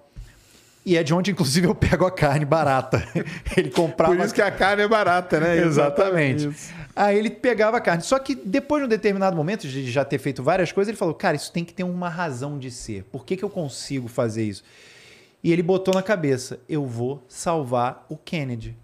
E ele começou a fazer vários planos e tal, mas ele disse: O passado não gosta de ser mudado. É, e isso é maravilhoso, porque exatamente. E o cara fala: Só que uma das coisas que o passado me deu foi um câncer eu vou morrer, mas você pode continuar o meu legado. Tudo que eu pesquisei, tudo que eu sei sobre o assassinato do Kennedy está aqui. Agora é com você. E o cara é professor de história, né? E aí ele pega, ele dá essa informação e ele vai pra lá. Cara, é maravilhoso. O livro é muito bom e é muito bem contado. E virou série. Virou, Virou série. série. O, o James Franco faz e ficou boa a série. A série funcionou. Nove episódios. Eu, no início eu tava meio com o pé atrás. Hum, não, não, não. Mas funcionou. Eu gostei, gostei. Fica de dica aí, porque é maravilhoso. Muita coisa do Stephen King vira série, vira filme, né? Alguns Tudo. não tão bons. Alguns não estão, mas, ah, mas são, tão variação, Sim, né, cara? vale, vale, vale, é vale. Muito bom, cara. É muito bom mesmo. Então leiam, galera. Leiam aí que é. O Mulano tá lendo Stephen King, né, Mulano? Tá gostando? Aí, ó. Tá iluminado. Iluminado é demais também. É demais. Maravilhoso. Aí depois leio o Doutor Sono, que é a continuação. Boa, boa, boa. Muito, bom. Muito bom. E o. Qual que você acha que é o melhor, o melhor filme pra você sobre viagem no tempo? Ah, cara, meu fraco é De Volta ao Futuro, né? É de volta ao futuro. pô. Qual dos três? Cara, eu gosto muito do dois, sabia? Então, eu, durante muito tempo, quando eu era mais novo, eu gostava muito. Era, o 2 era realmente o meu preferido quando eu era criança. E eu comprei o hoverboard oficial da Mattel quando ela lançou e Ah, legal. tal. É, hoje em dia eu, eu dei pro Fernando Caruso, eu falei, porque ele tem uma casa imensa. Minha casa é um apartamentinho e tal. Eu não, não ia ter como botar pra decorar, mas a casa dele é um museu nerd. Então eu dei pra ele, deixa aí, tipo, doação de estudante na sua casa. É, fica aí. E o. Depois, quando eu fui rever, depois de velho, fui rever, eu falei, cara, mas um é muito bom. Porque o um é redondo. Podem falar de erro de roteiro, coisa buraco, mas eu vou passar pano, não quero nem saber, porque eu, eu acho que funciona. O 2, ele tem questões, ainda mais que como ele lida com o futuro, E 2015, que agora já é passado, é, mais, é mais frágil, entende?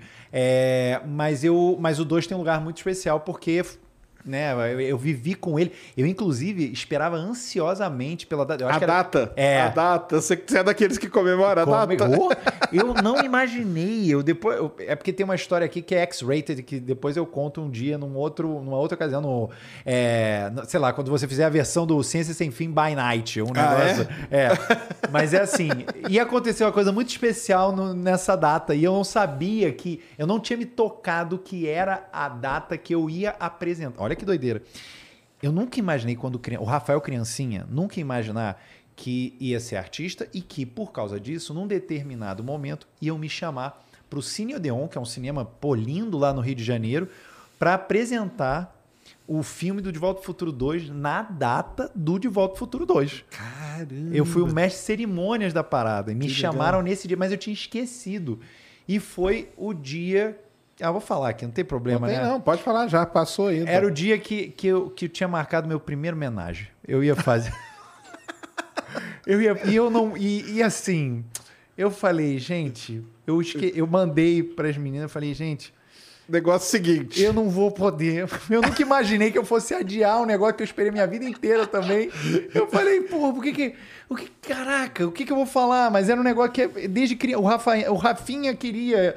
Mas o Rafinha também queria homenagem. Talvez não o Entendi. Rafinha, mas o, o Rafeta, sei lá, Aham. queria. E aí eu, eu falei, o que, que eu vou fazer agora? Bem, eu, eu tenho que cumprir o compromisso, aí honrar o meu compromisso. E o Mário Quintana fala, né? Foda adiada é foda perdida. E eu falei, é, é E isso. perdeu mesmo?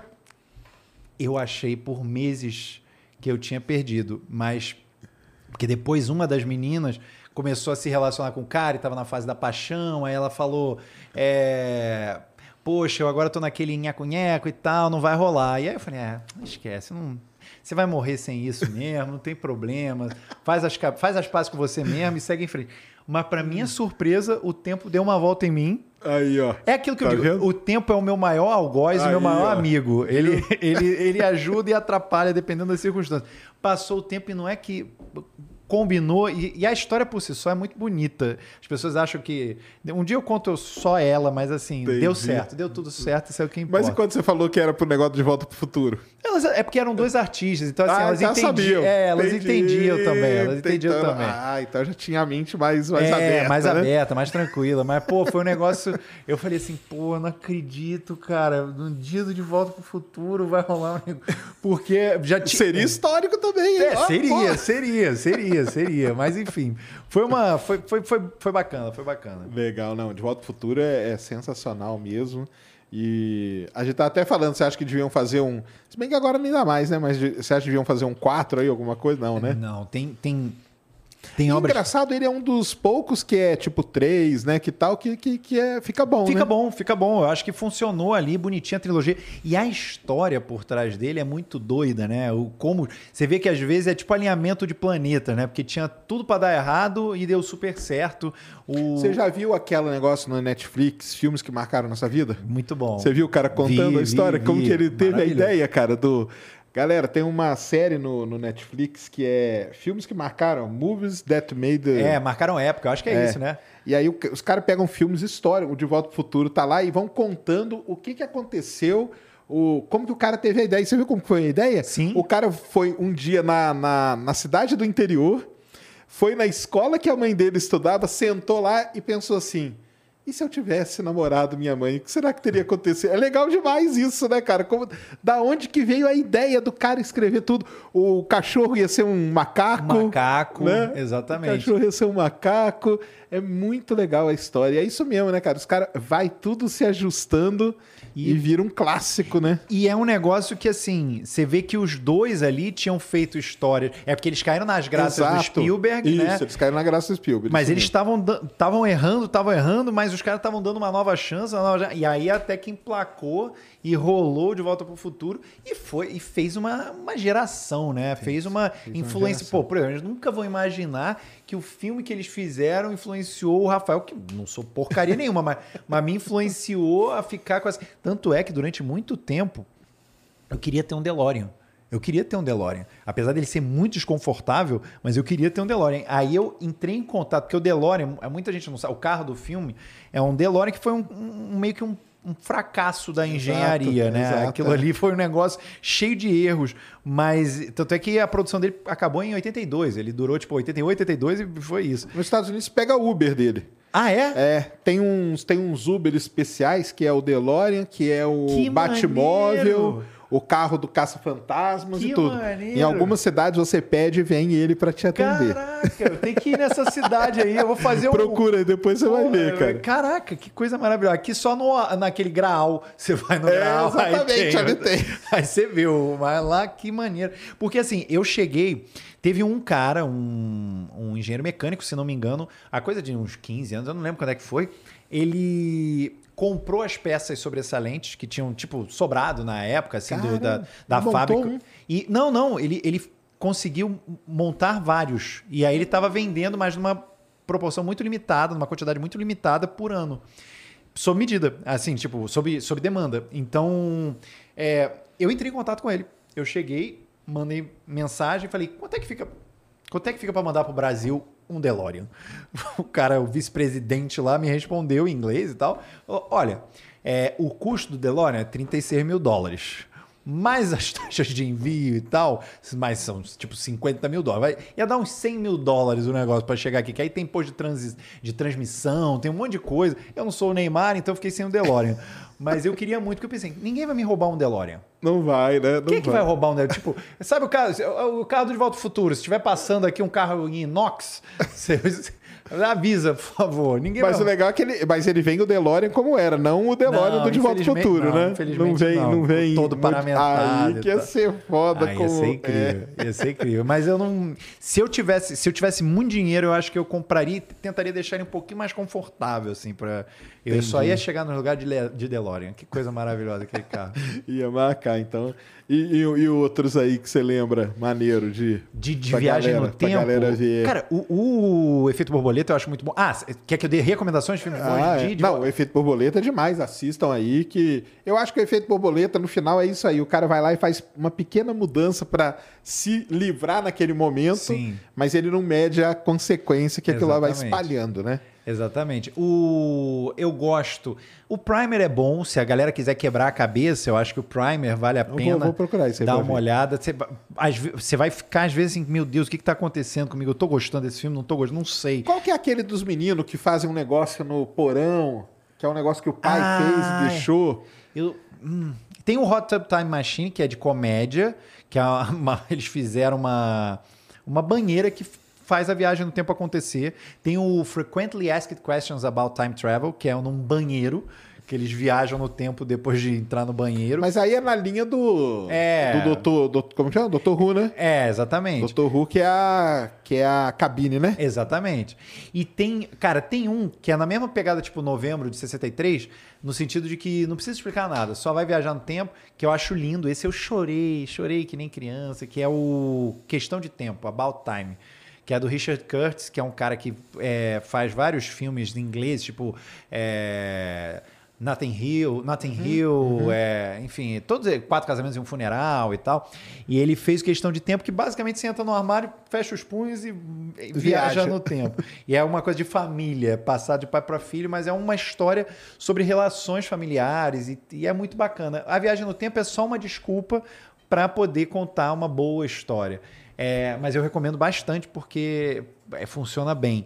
Tem um outro que esse aí que, eu, que você tá falando, eu tô tentando lembrar, é projeto alguma É, eu coisa. esqueci, que é num porão, e os meninos vão lá, descobrem um negócio que o pai deixou. É, é, é, eu, eu lembro, mas eu não tô lembrando o nome agora. Projeto Almanac? Será que é Projeto Almanac? Ah, É, Projeto Almanac. então Projeto Almanac, isso. é. Isso mesmo. É, o Projeto Almanac eu, eu achei divertido. Tem um que é espanhol, que de 2007, que eu acho que é Crimes Temporais. Esse é meio doido, é uma pegada meio timer também, que o cara... é, não vou dar spoiler, mas assim, ele não entende o que está acontecendo, quem matou quem, e ele vai tentar salvar a pessoa, enfim. É... Pô, que mais, que mais? A gente falou da série Dark, mas aí há controvérsias e tal. o, o próprio Interestelar, de certa maneira, tem. Ah, Interestelar é demais. É maravilhoso, né? Pra mim, eu brinco, pra mim, cara, é o melhor filme que já teve. Você gostava de 2001? Eu tenho questões com 2001. É? Eu preciso ver de novo hoje em dia. Porque É porque 2001, eu nem recomendo pra galera, porque é um filme que o pessoal não vai conseguir assistir hoje. é, cara. hoje em dia eu acho que É uma lentidão, é, É. é um outro ritmo, galera, entendeu? Vocês estão acostumados com uma outra vida. com vida de TikTok. É, é. o 2001, o cara ficar meia hora na frente de uma porta, assim, É. ó, né? Não vai. E, e não é um filme também muito fácil, né? 2001 é, um fácil. negócio. Tem, eu tenho um amigo meu que ele fala assim, cara, pra você ver 2001, veja com o livro do lado, porque aí você Eu nunca li o livro, mas. e consulta e tal. E o. Mas eu, assim, eu gosto. Eu entendo como, como, como um filme, eu entendo muito É o valor porque também dele. tem que ver todos, né? Você É. tem que ver a, a- a tri- a trilogia, né? A trilogia dele ali, Sim, né? sim. Pra você entender tudo no final. Porque se você vê só o 2001 também, você- e aí? E ele tem uma pegada do Kubrick que é muito contemplativa, que Sim. é muito artística demais, é quase poético, lírico, um negócio assim. Então eu acho que eu, eu sei que a galera de cinema vai se amarrar. É, e a galera que tá ali querendo um filme científico, principalmente na época que ele saiu, ele é, tem, pô, foi incrível. Mas eu acho que é o- como se diz, se a pessoa for ver hoje em dia, eu acho que talvez não Não vai ter. Não, Não vai, vai ter, o ter. mesmo, a mesma sensação. é diferente do Interestelar. Isso. Porque o Interestelar já é o nosso querido Nolan, né? É, exatamente. que é o cara que vai ali, explica tudo nos mínimos. Tem sempre uma orelha no grupo. Que as pessoas não sabem, mas a orelha no cinema é aquele personagem que serve. Pra, é tipo o Lester, sei lá, no mundo de Bickman. É, ou a. Qual é o nome da assistente do Bickman que tinha? Ai, eu esqueci o nome dela. Mas enfim, é tipo Sei. ela. Orelha é isso. No, no- na origem, a orelha era Ellen Page, que é a Sim. pessoa que não sabe nada, tá chegando agora e, é e faz as perguntas. Ah, o que, que é isso? E aí. É a pessoa que vai. A escadinha. ali, né? Exatamente, para Tá. você poder expor tudo que tem no. na- porque se você chegar e partir do pressuposto que todo mundo está entendendo tudo que está acontecendo ali, né? Então, eu acho que é, essa é a pegada, entendeu? A galera ter uma orelha é é importante nos filmes do Nolan, pelo menos. É, Esse- uma crítica no Interestelar, até te falando antes, é essa, né? Que o pessoal fala assim: ah, mas ele explica demais, cara. Parece que eu tô sentado vendo uma aula, entendeu? E às vezes eu não queria. Porque tem aquela, né? Assim, uma crítica geral, até com filme. Às vezes a pessoa não quer que tudo seja tão explicadinho, Sim. né? Deixa acontecer e eu vou, me, me- vou tentando descobrir, não é isso? Sim, sim. É, porque assim, eu, eu às vezes faço essa crítica mesmo, mas é porque. Sabe qual é a questão? O problema não é ser explicado, é como é explicado. É, é porque às vezes eu acho que o Nolan escolhe o caminho mais fácil. Por exemplo, você pode dizer a data que a gente tá para porque isso às vezes pode ser importante no filme, para situar toda a temática. Só que você não precisa chegar e falar que data é hoje. Aí falar, ah, hoje é dia 3 de novembro de 1958. Não. Às vezes você pode fazer do jeito mais simples, começa um letreiro aqui, 3 de novembro de 1958, ou às vezes falando. é, você fala de um evento que acabou de acontecer, tipo Entendi. um evento histórico que acabou de acontecer, e aí a pessoa situa o filme, entendeu? É, você tem maneiras mais sutis, mais elegantes do ponto de vista de roteiro para situar a audiência ou para explicar algo para a audiência. Aí você entende, aí você enxerga uma boa escrita, entende? Porque, mas é mais difícil, claro, porque você tem que pensar em mais subterfúgios. É muito mais fácil chegar e falar, mas como é que funciona essa máquina, entendeu? Em vez de deixar a Que coisa. é o cara lá na nave, mas É. o- o- até, até o protagonista, que no filme ele não manja das coisas, né? Exatamente. E ele vai perguntando e o cara e o físico lá explicando, né? Exatamente. Não, porque aqui você pega, aqui você tem um ponto, aqui você tem outro, viaja, né? E eu vi muita gente, pô, mas que coisa que fica chato, tem hora.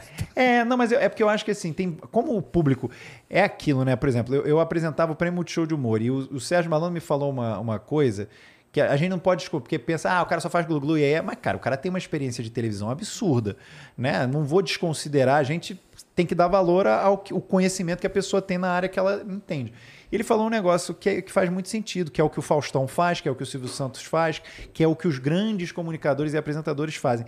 Eles não, eles não são necessariamente burros, mas eles têm Se que fazem. É, eles Claro. têm que falar. É que nem a divulgação científica, não é que você é, saiba menos, não, não é isso. Mas você tem que falar para o máximo de pessoas possível para trazer a pessoa para perto. Porque senão, se ficar um discurso muito hermético, você aliena o público. Claro. E você quer trazer para Não, e- perto. E esse que é o grande desafio na divulgação científica, é você ajustar a linguagem para isso, Exato. sem deixar passar coisas importantes e sem ficar também, não, e pô, vou ter que explicar o que que é esse negócio aqui, vai ferrar tudo, né, cara? Então, esse é exatamente. o- O- É muito. de- Cara, o trabalho que você faz, que os divulgadores científicos fazem, é de tirar o chapéu, é maravilhoso, é um negócio importantíssimo, porque achar essa linha, esse meio termo, é fundamental, é muito delicado.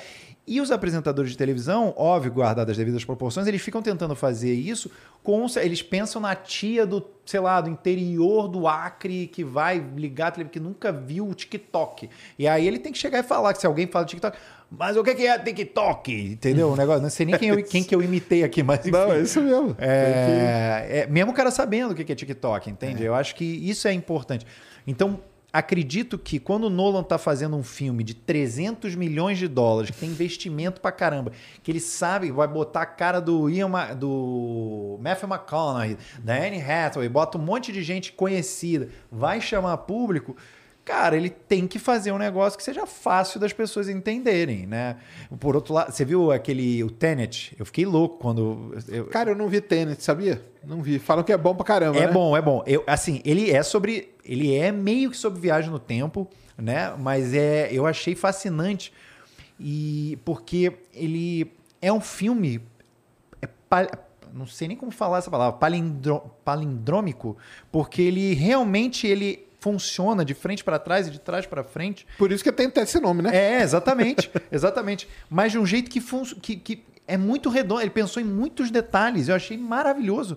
Eu achei maravilhoso. Eu falei, caraca, cara, eu vi duas vezes pra pegar todos os É dele detalhes. também, né? É dele também, é dele também. Só que sem a ajuda do, do irmão. Assim, ele, ele não é tão bom quanto, tipo, a Origem, Interestelar, é, porque realmente o irmão dele ajuda muito, ajuda muito, ele faz toda a diferença.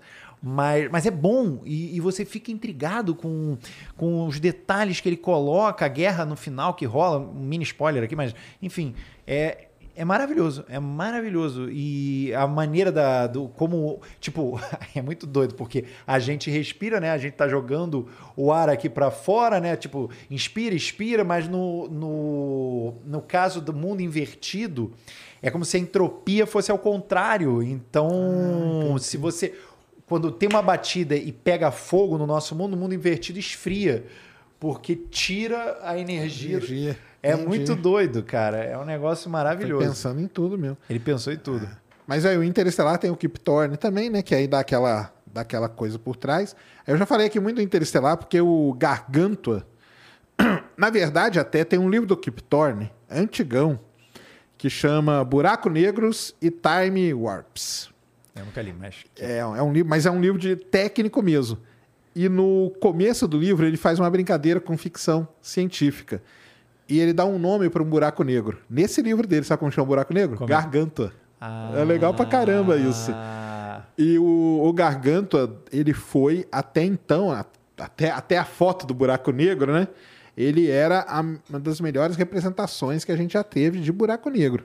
Entendeu? E é, e é maravilhoso, porque assim, durante. Ele não tem um efeito importante, isso aí é até legal de falar. Fala. Eu falei aqui com o Rodrigo Nemen, que é um, um grande professor aí, Rodrigo Nemen. Aliás, está começando um curso de buraco negro sensacional. Professor, arruma lá uma vaga de ouvinte para mim, cara. Mandei hoje Pô, no Twitter pra também, você. me, me arranja que eu quero.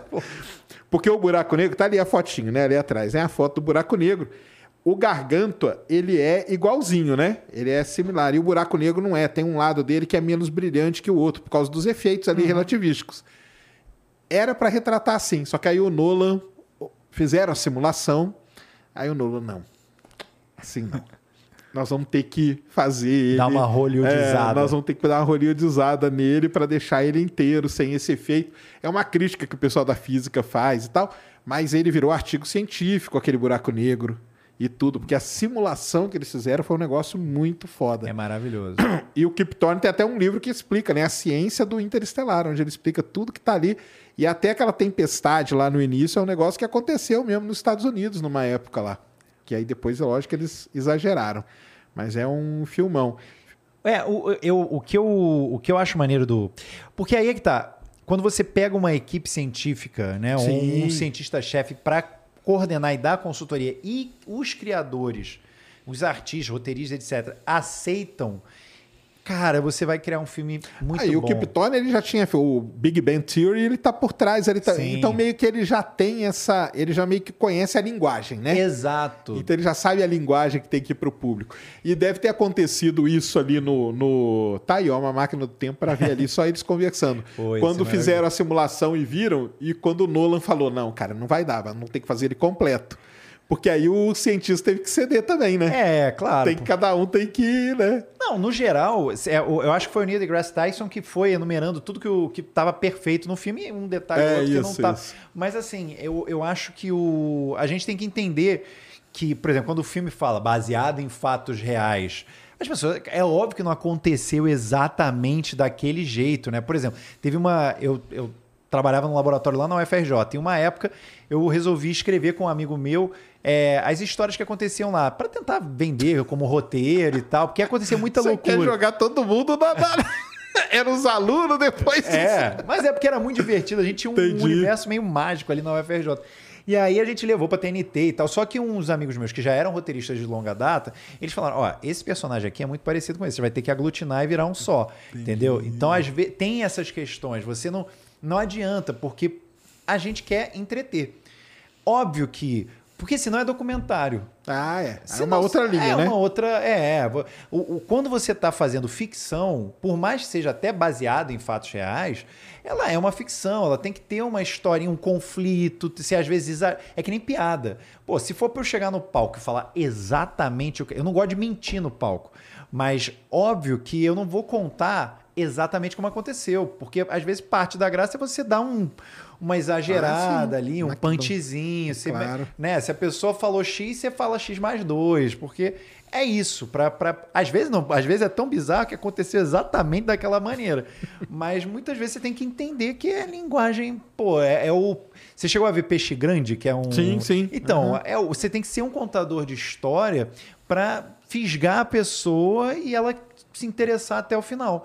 Né? Senão, É não isso tem mesmo. sentido. Tem, tem que pegar atenção Eu mesmo. Vou pegar só uma água aqui rapidinho. Pega, pega lá. Pega lá que nós vamos. Vou. Nós vamos falando aqui. E. Pode, pode pegar. Pega, pega aí. Pega aí. Aí, ó. Tá vendo? Pega aí. E o. Aí de espaço, a gente falando, eu, eu te dei uma dica, né? Pra você ver o nosso querido Apollo 18. Já Vou falei ver. aqui pra galera. Vou ver. O Europa Report, que é uma missão para a. Europa, que é muito ruim, mas fica muito bom. Tá bom? temperatura é, certa. Aí, ó. E, e série, você já viu uma série chamada For All Mankind, da Apple TV? Não? Eu assinei Apple agora. Ah, então você tem que ver, cara, ver. porque é sensacional. E eu dou aqui, falo todo dia isso aqui. O For All Mankind é o seguinte: os caras contam a história da chegada no Homem da Lua, só que quem ganhou foi a União Soviética. Que maneiro. E aí vai tudo se desenrolando. Meio homem do castelo alto, é um negócio. É, vai se desenrolando tudo como se a União Soviética. A primeira mulher que pisou na Lua foi da, da União Soviética. Que maneiro. E pior que são os Pô, isso caras. é bem maneiro Não, é mesmo. demais, cara. É demais. O roteiro é um negócio sensacional. É assim, sensacional mesmo o jeito que o cara fez. Eu vou ver quando chegar em casa For agora. All Mankind tem três, três temporadas. Já tem três que tem temporadas? Três temporadas já. Isso aí. Caraca. Vai até o ônibus espacial, o Buran, que é o ônibus espacial soviético e tudo.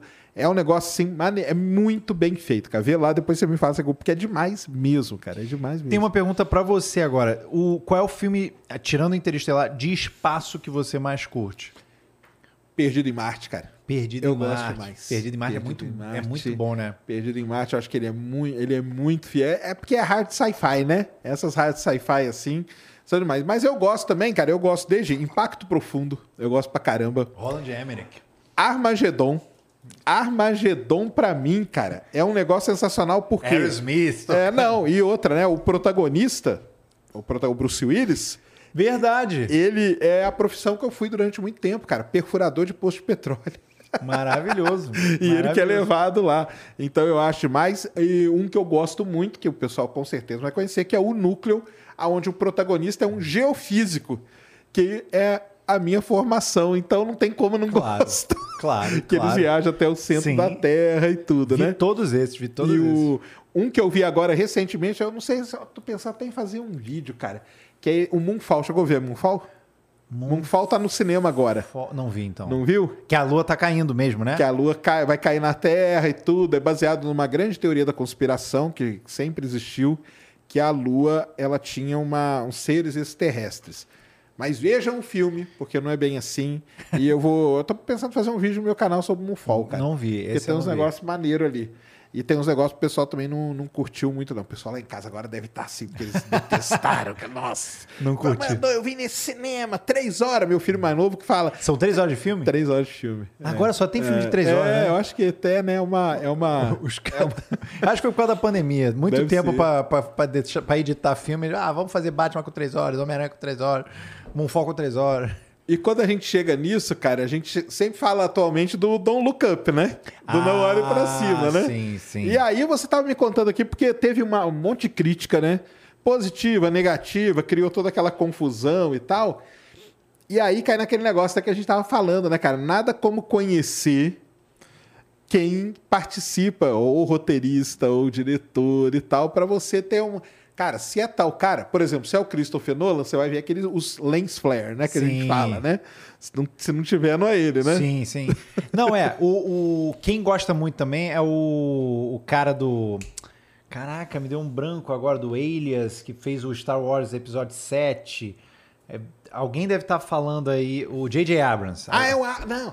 Lens, lens flare é o J.J. Abrams, eu que falei errado. O, mas, o, mas, mas, o- mas assim, o Nolan tem essa questão do texto expositivo Isso, também. De tal. ensinar. O Nolan é ensinar, né? É, É a aulinha. ensinar, é a aulinha, aulinha, aulinha. aulinha. Isso aí. Mas o, o, o- se a gente for pegar, se a gente for pegar esse esse lance do Don't Look Up, eu entendo perfeitamente a sua questão, porque do ponto de vista científico, pff, ok. Mas é porque o cara que fez é o Adam McKay, e ele nesse aí ele dirige e roteiriza. E ele é um, um ex-roteirista do Saturday Night Live. Ele tem um excesso, ele é, ele é, ele, ele vai pro farsesco, ele vai pro caricatural. E muita gente. Isso desagrada até mesmo a galera da comédia também, às vezes, Entendi. né? Eu acho que ele picou um pouco no excesso e botou a perder a crítica principal do filme, né? Porque é, ele tá tentando justamente promover o método científico e combater o negacionismo. A ideia toda era essa, né? Tanto é que ele a, a- a tagline do filme é baseado em fatos reais. É, do futuro, era tipo isso, né? é, ou quase reais, ou que vão ser reais, alguma coisa assim. Mas filmes desse cara, Big Short, né, a grande aposta, aquele Vice que é sobre o Dick Cheney, que é o vice-presidente da, da era sim. Bush e tal. E se você for pegar os filmes do Adam McKay e até a, a escrita do Saturday Night Live, são todos muito parecidos. Tem uma pegada meio, é, não só sarcástica, mordaz, mas também é, um pouco didática com elementos visuais na tela ali que vão pipocando. Nesse filme do Don't Look Up nem rola tanto, rola mais no início, quando ela fala da Agência Nacional de... Isso, a de defesa planetária. Exatamente, que aparece ali que... ah, Aí isso- até aparece o logo É. deles, né? Que eles existem mesmo, viu? galera? Exatamente. Isso você nota muito no, no Grande Aposta e você nota muito no Vice, que tem isso. Essas piadinhas não tem tanto no Don't Look Up. Mas, mas eu acho que só no pessoal ter visto, valeu a pena. Eu acredito que cientificamente pecou, falhou, óbvio, óbvio, óbvio. Então eu entendo perfeitamente isso. E eu acho que do ponto de vista cômico, ele talvez tenha exagerado mais do que devia na dose. E aí pôs a perder Entendi. essa crítica. Mas eu, eu gosto, porque eu gosto do Adam McKay. Então eu, eu curti ter assistido aquilo ali.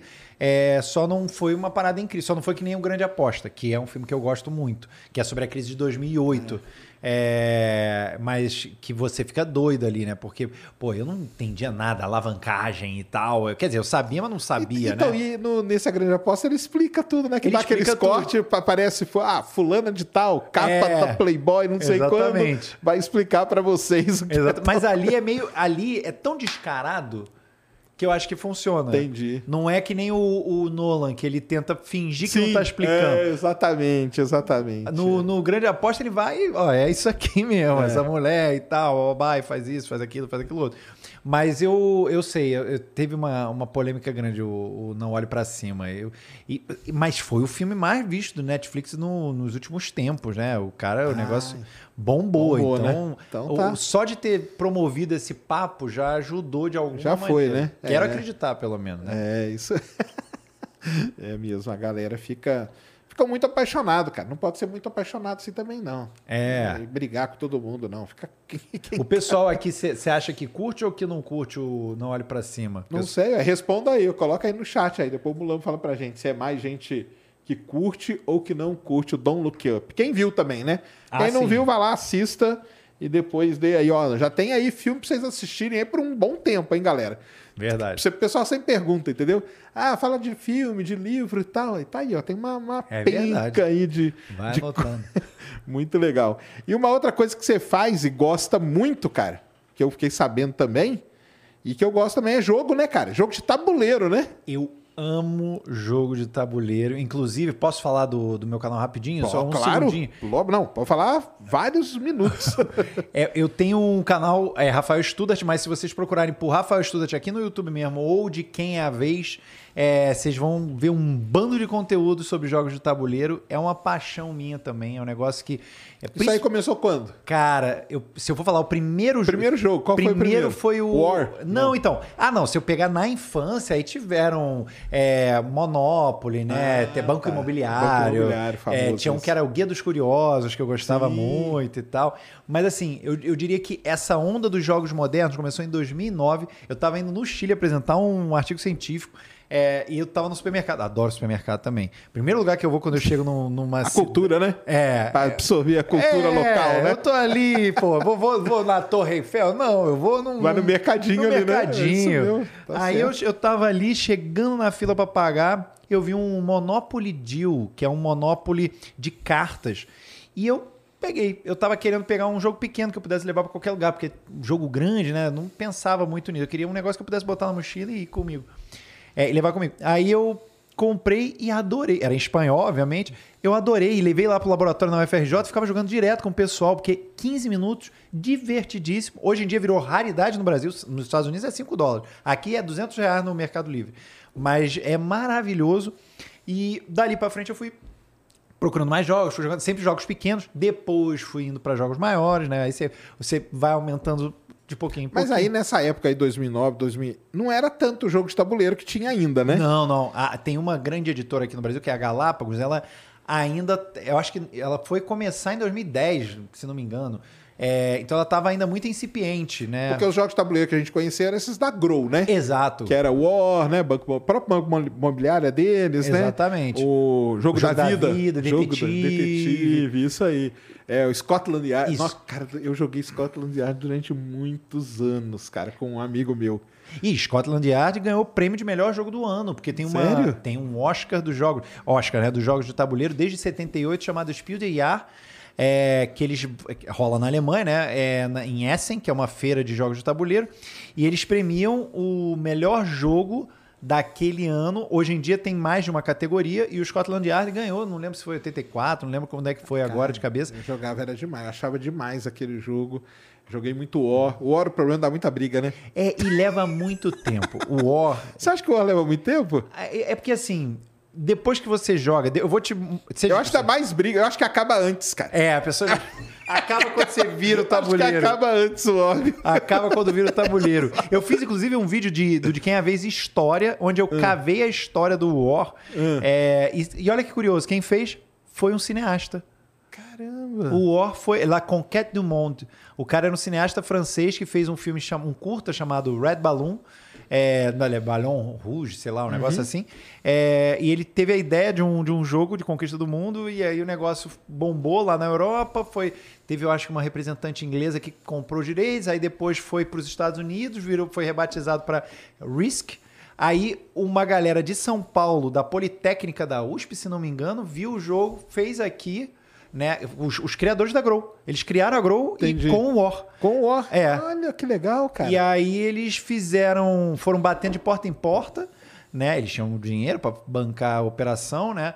É, e, e rolou o, o primeiro War, o primeiro legal, War aqui no cara. Brasil. Mas o War é o, é o Risk, né? Na real era isso. Entendi. Aí óbvio que teve uma questão de direitos, né? Depois que tipo a, a Hasbro veio para o Brasil, mas eles negociaram. Gente com grana sabe negociar com gente com grana e eles se acertaram e tudo funcionou. Entendi. Mas, mas o War, é, assim, eu particularmente tenho questões com o War, porque depois que você joga certos jogos, você fala, é muita sorte. O problema, o, o problema que eu tenho com o War é que eu acho que não tem tanto. Ele bota assim, o War, o jogo de estratégia. Não é estratégia, desculpa.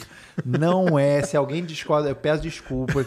Mas é um jogo de sorte pra mim. Porque é no dado ali, É né? no dado. É no dado, né, cara? É então, no dado. é no você, dado, pô, você- é, proba- é probabilidade. Você vai jogar ali e torcer pra dar tudo certo. exato. E aí depois, por exemplo, tem um jogo Mas é desses antigos, assim, qual que você achava mais legal? mais legal. Pode ser até um que o pessoal não conheça que você jogava. Eu gostava muito do Guia dos Curiosos, mas eu, eu acho que assim, o que eu queria ter e eu gostava muito da ideia era o detetive. Ah, tá. Eu adorava investigar, eu adorava. Nunca eu eu, a gente jogava, eu, minha esposa e tal, de domingo de noite a gente jogava bastante, era aquele Master, né, que chama? Master ah, de pergunta, o né? Master, Que boa. é o de pergunta, era legalzinho, Master cara. era muito bom também. Master Era era... muito. Tinham jogos bons, tinham jogos bons. Eu acho que eles tiveram um papel fundamental ali. O próprio imagem e ação, que as pessoas se divertiam em festa, né? Dava briga também, né? Dava briga. Dava briga também. Dava briga. As pessoas ficavam. Pô, mas como é que você não entendeu o que eu tô fazendo? Aí brigava casal, né? Aí dava Casal. briga no- de casal no Não final é da noite, jogar- porque.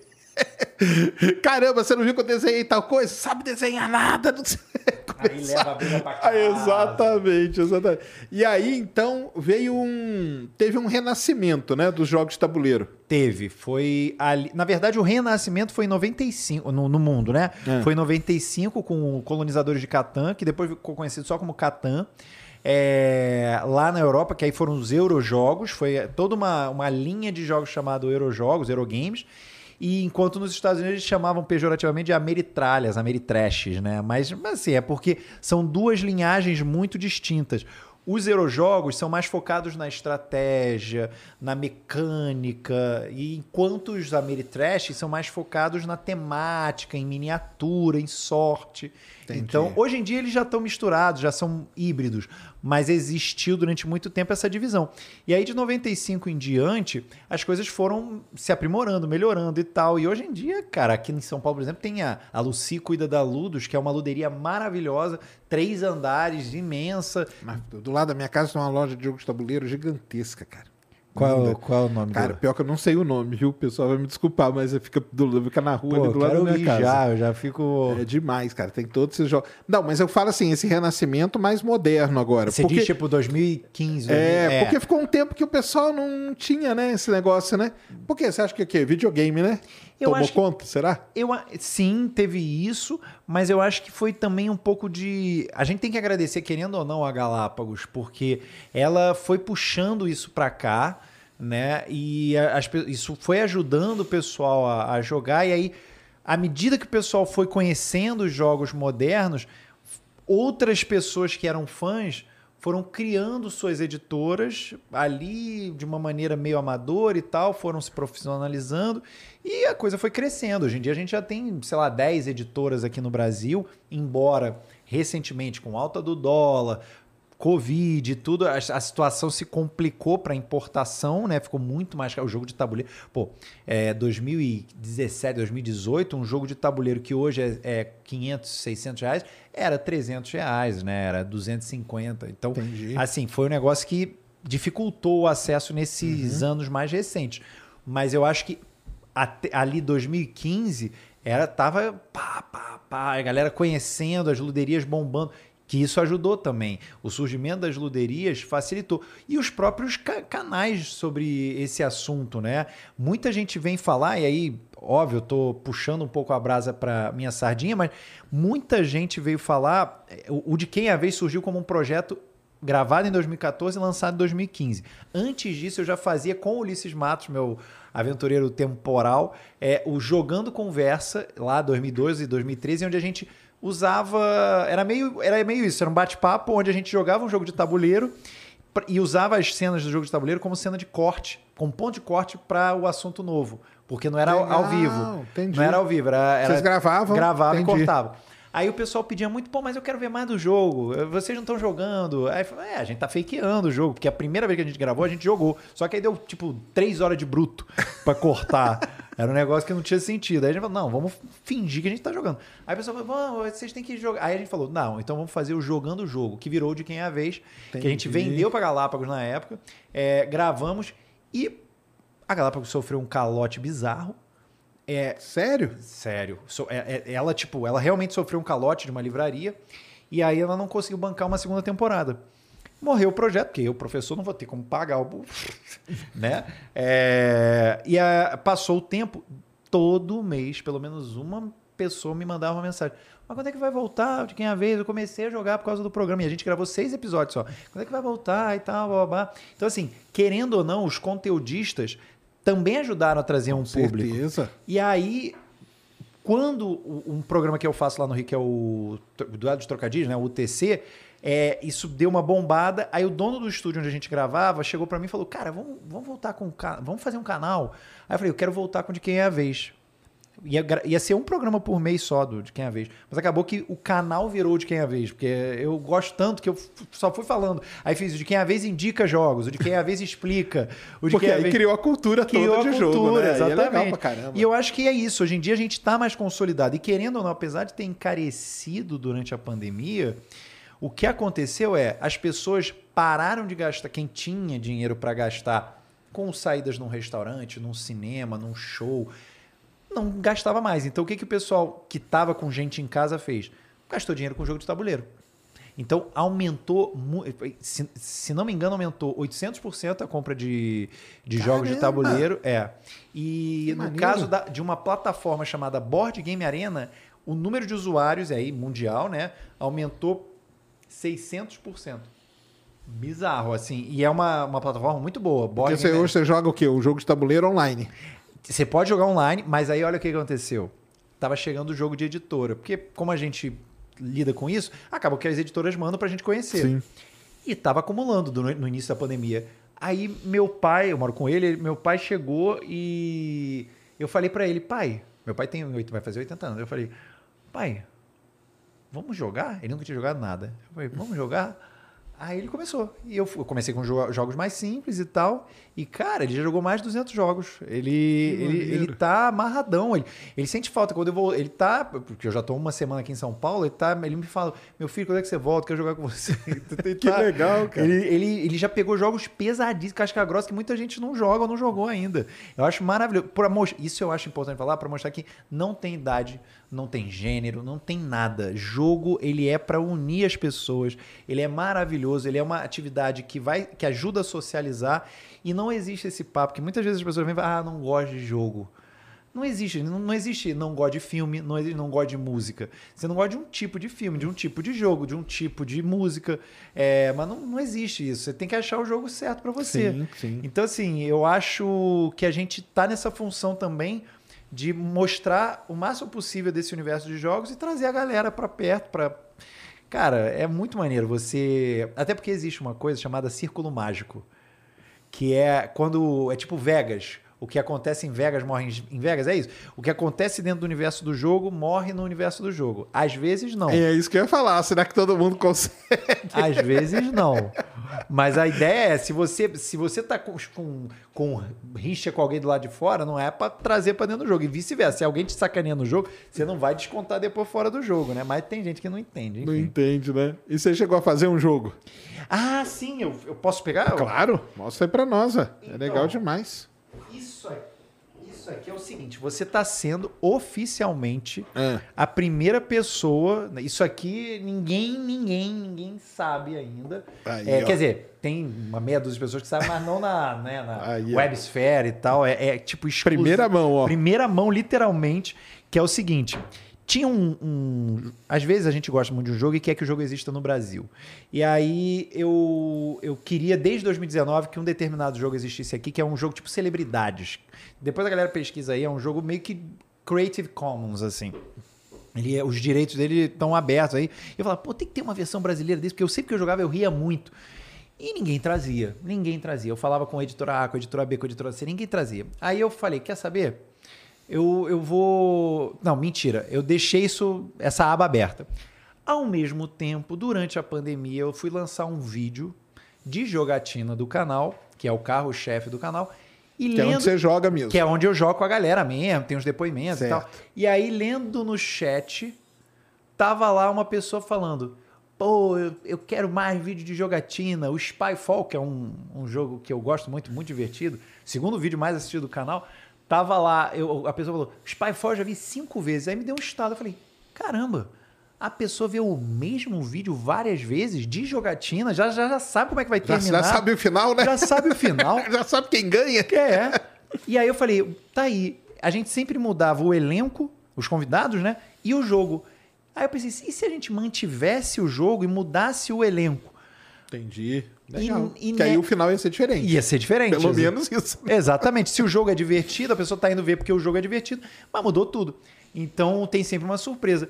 Nessa, durante a pandemia, desde o início do ano passado, eu tive a ideia do Zoeira, que não tinha esse nome ainda, mas era como o pessoal. Os jogos que mais fazem sucesso no canal são de zoeira, são jogos de galera com zoeira e tal, blá, blá, blá. Falei, pô, eu vou, eu vou fazer isso. É, vou fazer esse jogo que eu queria que tivesse aqui, escrito do zero. Então aqui tem 500 cartas. no- Caramba! É, foram. Então você ia trazer, queria trazer um jogo, não, ia- não conseguiu, você foi lá e fez. Exatamente. Exatamente. Como que é fazer um jogo, cara? É, cara, é, é um esforço aí que você tem, você tem que pegar, ter a ideia. Quer dizer, aqui a mecânica já estava toda pronta, né? E tal. A, a- a parada já existia. O lance, o trabalho é escrever as cartas todas, fazer esse negócio. Eu, obviamente, porque, por exemplo, se você pegar aqui, ó, é, ó, uma carta, por exemplo. Tem, tem carta. O jogo contém 39% de zoeira. Pode ser que venha a ter mais no futuro, não sei. É... Então tem, Nino do Castelo Ratibum, personagem principal da série. É legal, cara. tem uma descriçãozinha. Aham. Aí, óbvio que a descrição das 500... ca- Eu escrevi o título de todas as 500 cartas, mas a descrição eu escrevi 50 e eu tinha mais coisas para fazer na- naquele momento. Aí eu falei com uma galera que era roteirista também, eles ajudaram a completar as outras igreja. Então a ideia é que você tem a sua dupla e você tem que fazer a sua dupla adivinhar o que está na sua carta.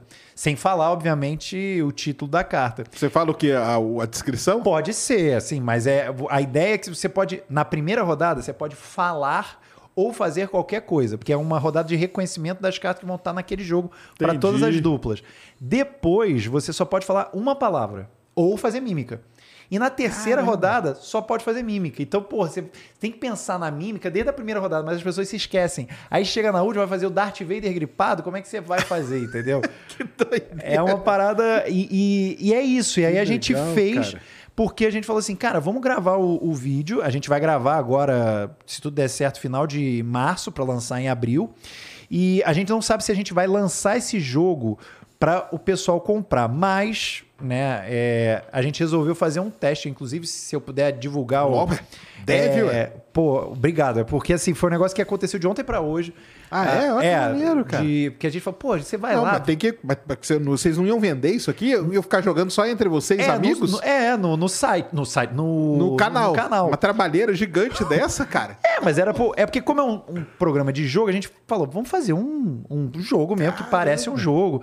Mas aí começou esse papo, pô, mas a gente não vai vender, não vai oferecer. Mas eu, eu fiquei preocupado por causa da credibilidade, porque eu também indico jogos no canal. Aí a gente sabe que sempre vai ter um hater, sempre vai ter alguém que vai falar, ah, mas aí ele não vai, ele vai falar mal de um jogo. Por mais que eu saiba da minha idoneidade, as pessoas não são obrigadas a saber e concordar. Então, isso sempre foi o meu medo, porque a gente Entendi. sempre teve muito cuidado. Mas ainda assim, apesar de tudo, as pessoas me convenceram a ideia de que podemos tentar lançar, mas para isso eu tenho que entender se faz sentido. Aí a gente criou o domínio www.jogozoeira.com.br e tá lá só um, um e-mail. Se a galera tiver afim de Coloca saber, aí na tela aí, ó, Mulambo, pra, pra galera, ó. E coloca aí no chat pra eles o, o link, ó. se o pessoal achar que faz sentido, entra lá, bota o e-mail que se a gente de fato for fazer, a gente manda um e-mail e fala, ó, vai lançar, vai rolar.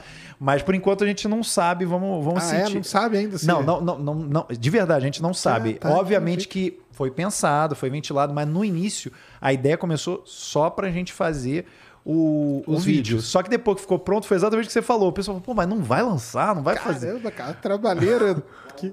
jogozoeira.com.br. A gente fez o. Isso foi de ontem pra hoje mesmo. A gente botou. A gente Entendi montou esse site porque. Você É. quer zoeira na sua casa? Aí cadastra aí, ó, galera. Cadastra lá o e-mail pra ele lançar o jogo aí, ó. Que é isso, vai ser demais, ó. E é uma parada que eu, o pessoal vai poder ver no canal, né? Antes de qualquer coisa, se acha maneiro ou não. E se o pessoal achar maneiro, aí pode ser que a gente lance. Mas minha preocupação é só essa. É realmente a questão de. Será que vai afetar a credibilidade do canal pra gente, pô, indicar jogos? Porque uma coisa não tem nada a ver. Óbvio que eu É, não. não, mas eu acho que até pelo contrário, assim, minha visão, você, conhecedor de jogo, é o, natural é você criar um jogo, né? Se você manjar. E o jogo vai ser muito legal, é. Porque você tem todo um background de É, jogos e tudo, né? Pode ser, pode, mas sempre vai ter alguém que vai criticar. Ah, sempre tem. Não, isso aí na internet, cara, é assim. Qualquer coisa que você fala. Não, e eu te garanto, se eu tiver. É porque a gente só fez essa cópia, mas quando eu chegar, tipo, falar ali, foi, rolou, quando tiver um negócio desse pronto em mais quantidade, pode ter certeza que uma cópia eu vou Pô, mandar ma- pra você. manda sim, cara. Manda que é de- demais mesmo. Mas é pra. pra... E a, a parte de joga, joga- jogabilidade, né? Que vocês falam? Sim, sim. Jogabilidade, isso. Por que, que você escolheu um desse tipo e não de tabuleiro, normal então, tal? tem uma série de questões. Primeiro, é muito mais fácil você fazer um jogo de cartas do que um jogo de tabuleiro. É, e mais barato também. Porque, Tá. Ah, por exemplo, porque se a tem gente as pecinhas, tem né? pecinha e tal. Se a gente, por exemplo, tivesse que fazer uma nova cópia desse para jogar no canal, porque esse aqui estragou. Pô, imagina se fosse de tabuleiro, eu ia ter que e muitas vezes é peça da China que tem que vir por container. Aqui a gente tem a Copag que faz, é muito mais rápido, é muito mais tranquilo. É, e carta quase que qualquer gráfica faz. Claro que com preço diferente, mas qualquer gráfica Entendi. faz. Mais fácil, né? Mais fácil. Além disso, pelo histórico do canal, lembra que originalmente a gente estava pensando num jogo pro canal. Então a Sim, gente sim. é, pro canal, os jogos que mais bombaram foram jogos de galera, jogos de farra, jogos com muita gente e tal. Então, assim, esse tipo de jogo tem muito a ver com o canal e é um jogo que ajuda, da mesma maneira que o- você, como divulgador científico, você quer trazer a galera pra a gente, os jogos que a gente sabe que converte, que traz a pessoa, é esse tipo de jogo. Depois ela vai buscar. Aí o droga cara mais- lá dentro vai conhecer É, toda, todo o resto. exa- a gente Legal abre a demais. porta. Depois que você Isso. entra, você- É assim mesmo. Então é esse jogo a gente acredita, tanto é que é o que eu falava. Se eu não fosse lançar um negócio assim no canal ou na, no site, qualquer coisa, eu falava. Eu tenho tem gente de editora que eu, eu posso até dar, não vou dar o nome porque não vai fazer diferença, mas que eu falava desde 2019, eu falava por que, que você não traz o jogo tal? Por que, que você não faz isso aqui no Brasil? Eu ficava. Porque tem jogos que você gosta. sabe, né, cara? Você sabe. Você conhece o É, público. e um- Esse é que é o negócio, né? e eu já indiquei no canal, inclusive. Se pegar jogo de galera, eu tenho um, um de quem a vez indica, que tem, sei lá, mais de 80 mil visualizações, que eu tô indicando o jogo. Um deles é, é tipo, é o zoeira, mas sem a zoeira, digamos assim. Entendi. Entendeu? É, um- é, mais, é mais sisudo, mas quando você joga, ele é divertido. As cartas são mais sérias, mas ele é divertido quando você tá jogando. Então, assim, eu, eu realmente queria, e, só que não vinha. Aí eu falava, cara, às vezes quando você não quer, você tem que fazer. Quando, quer dizer, quando não tem, você tem que fazer. É, é isso Faz mesmo. você mesmo. E a dinâmica também ajuda, né? Ah, a parte ajuda, dinâmica ajuda, e ajuda, tudo. né? Porque ajuda. tem jogo também que o cara fica ali horas e tal, e aí vai. É, Cai sim. um pouco. inte- Hoje, né? Ainda mais no dia de hoje. Inclusive, você tava falando de um que eu acho maravilhoso, que é o. Terraforming, né? a, galera, Terraforming. a galera conhece? Eu Fala- não sei se vocês conhecem Terraforming Mars, não. Mas explica aí pra turma. Cara, É um- Terraforming Mars é É, maravilhoso. virou meio um clássico, né? De, de tabuleiro, né? E muito bom. Eu gosto muito, particularmente. É um jogo que tá ali, é o quarto melhor jogo do mundo, de acordo com o Board Game Geek, que é um o maior fórum de jogos de tabuleiro. E ele é um jogo que você tá terraformando Marte. Você deve ah, ficar apaixonado. Porque as cartas, não sei se você sabe, mas foram todas feitas com acompanhamento científico. É, e tem um que tá para ser lançado que eu acho que você vai ficar apaixonado. Eu não joguei ainda, que é o High Frontier. É um jogo. Já ouvi falar. eu acho. Cara, ele é super hard science, é um negócio é, que foi muito bem pensado, é, é jogo de horas, assim, é jogo de horas. O Terraform, eu tava até falando aqui pro Sacani que saiu agora, agora, o Terraform em Mars, Expedição Ares. Se eu tiver, eu, chegou ele na minha casa agora, eu joguei aqui em São Paulo, é, mas se você tiver a oportunidade de jogar, de comprar, pega, porque ele é o Terraform. Inclusive, se vocês quiserem jogar, pega ele de repente primeiro, porque ele é uma versão mais rápida. do Terraforming Mars. É a mesma lógica, as cartas são muito boas também, mas ele é só mais rápido. Ele, em vez de durar 3 horas, 3 horas e meia, ele vai durar aí uma hora, uma hora e pouco. O meu Terraform, eu vou te mandar as fotos depois, eu consegui o Terraform, a, a versão é, do Big Box que eles lançaram. Ah, que vem top, porque ele, ele tem uns mods, né? Como se fossem uns mods, né? Exatamente. Cara, Ah, é lindo demais. Os mapas. Aí ele, em vez de ser aquele cubinho com. Sim. Ele é um cubo de metal mesmo. Os recursos são de legal. metal mesmo. Cara, é maravilhoso. E tem um que fica de dica aí, o dia que você conseguir. Quer dizer, teve um que eu joguei com o meu amigo que é escritor, que é o Firefly, que eu dei de presente pra ele.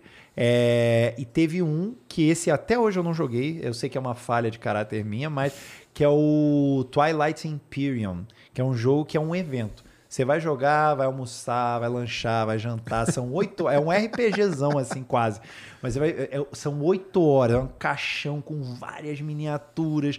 E você. Tipo, você só, só tem que fazer 10 pontos, mas cada ponto. E Entendi. são estratégias. E é no espaço, e é tudo pá. Você. Cara, é muito maneiro. É muito Não, é maneiro. demais. Jogo de tabuleiro é um negócio muito. Você também chegou a jogar muito RPG, né? Eu, eu não joguei muito, mas joguei uma boa quantidade quando era criança, mas não jogava D&D. Eu joguei Hero Quest, Dragon Quest e Tagmar. E Certo. Desafio dos Bandeirantes. Desafio dos Bandeirantes. Ah, tá. E apanhei porque eu tentava introduzir GURPS no meu play e eu sofria bullying porque eu era o caçula, chegava com GURPS e ninguém entendia GURPS, ninguém gostava de GURPS, que era um sistema complicadíssimo, né? Aham. Mas eu não, não- Por incrível que pareça, eu só fui conhecer, D- jogar D&D depois de velho. É, Entendi. Mas você jogava D&D. É, eu sim, porque eu joguei na minha época que eu tava na faculdade, tudo, que a gente jogava com o livro xerocado, cara. Caraca. Era, era, eram outros tempos. Outros tempos, não Outros tinha tempos. aqui, né? Não tinha, cara. Isso, isso que é legal, né? Você vê hoje essas coisas assim, né? Que tão, pelo menos tem. O que eu falo pro pessoal é o seguinte: tem coisa que é cara, mas tem, cara. Mas a gente viveu numa época que não tinha, Não cara, tinha. Que era impossível. Era impo- simplesmente impossível. Não é que era, ah, não, mas tal coisa é cara. Não, não era. Não tinha. Não tinha. Então era. Hoje, pelo menos, a gente tem, né? E, e não era só que não tinha, não, você não tinha nem como conseguir, né? É. Era só na, na base da share, porque você não tinha internet pra baixar. Exato. É, não tinha como. Você não tinha o Grabber, sei lá, uns sites desses que ajudam a você, você se conectar com alguém que vai trazer um negócio pra você. Você simplesmente era isso, é, era o que era. Tinha aqui, tinha, não tinha. né? Não, o Caio, o Caio teve aqui, a gente até falou que teve uma época ali, o pessoal da física ali da USP jogava muito RPG e tal. E você aproveitava os professores quando eles iam viajar para congresso. Ah, aí você, quem era mais próximo, né? Chegava, pô, você podia ir lá trazer esse livro aqui, não sei o quê, aí vinha aqui um livro só. Então, aí, nossa, era um acontecimento, Sim. né? Hoje tá tudo mais simples. Mas que demais, cara. Não, eu. O, e o pior que você tá falando isso aí, não era só um livro, né? Porque aí você tem o livro base, né? o livro do mestre, o livro dos do me- monstros, o livro, exato, caraca. Exatamente. Era, era, era tem- tudo. Tinha que trazer a coleção toda. Mas que legal, zoeira aí, ó. É, vamos ver o que, que vai acontecer. Mas primeiro vamos ver os vídeos, vamos ver se o pessoal vai curtir os vídeos. Se curtir, aí a gente vai, vai vendo o que, que vai fazer. Mas por isso que bota aí o e-mail pra gente sentir se faz sentido. Mas o que, que é? Uma meta que vocês têm? Que, que, que, que Não, vocês não, não é. É porque assim, eu acho que eu não gosto nunca de. Eu sou muito reticente. Eu acho que tem um lado cientista aí na história, né? Hum. Eu, eu quero dar o passo se fizer sentido dar o passo, se eu entender que a gente tá num. A gente, por exemplo, é, a gente nunca tinha noção do quanto a gente influenciava esse universo. Eu muitas vezes conversava com editoras e tal, e eu falava, gente, a gente tem uma, uma conversão que não é intangível, né? Um- um- é, é um capital intangível de influência que como é que a gente vai saber Sim, sim. quem que a gente tocou, o que, Exato. que a gente fez ali?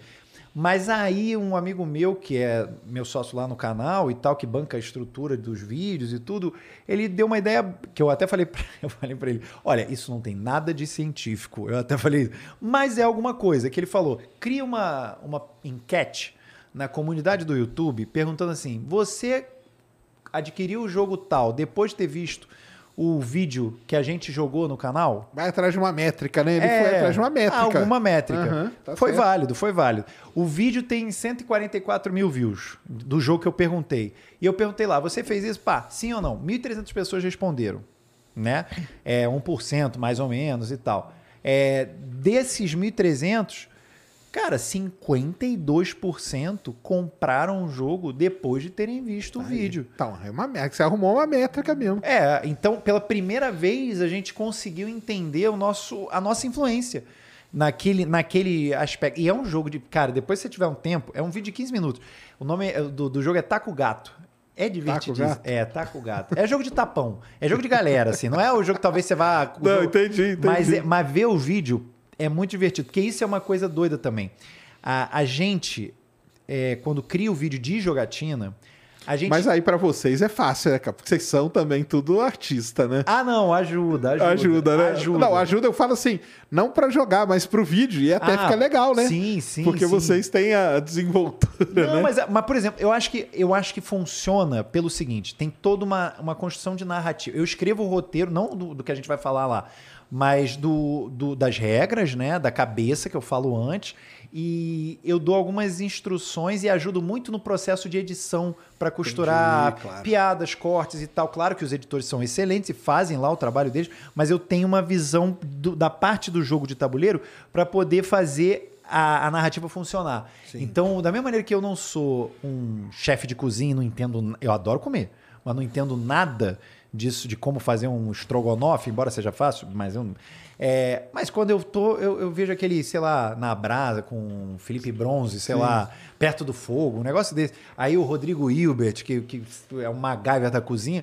Quando eu vejo, eu tô assistindo um programa que não, né, que não, eu não sei nada daquilo ali, um Masterchef. E o, o, o gameplay é a mesma ideia. Às vezes a pessoa nunca jogou um jogo, ou não entende o suficiente de jogo, mas o in- a gente criou um, produto de entretenimento. Sim, com certeza. Pra, porque, até, até porque a gente coloca depoimentos, como se fosse um reality, no meio da jogatina, para ter as quebras. Entendeu? Meio The Office e tal. Então, eu acho que isso ajuda. Poderia ser teórica, claro, pegando comediante e tal, ajuda, mas pode ser qualquer pessoa, desde que a gente consiga construir uma historinha Entendi. no processo, entende?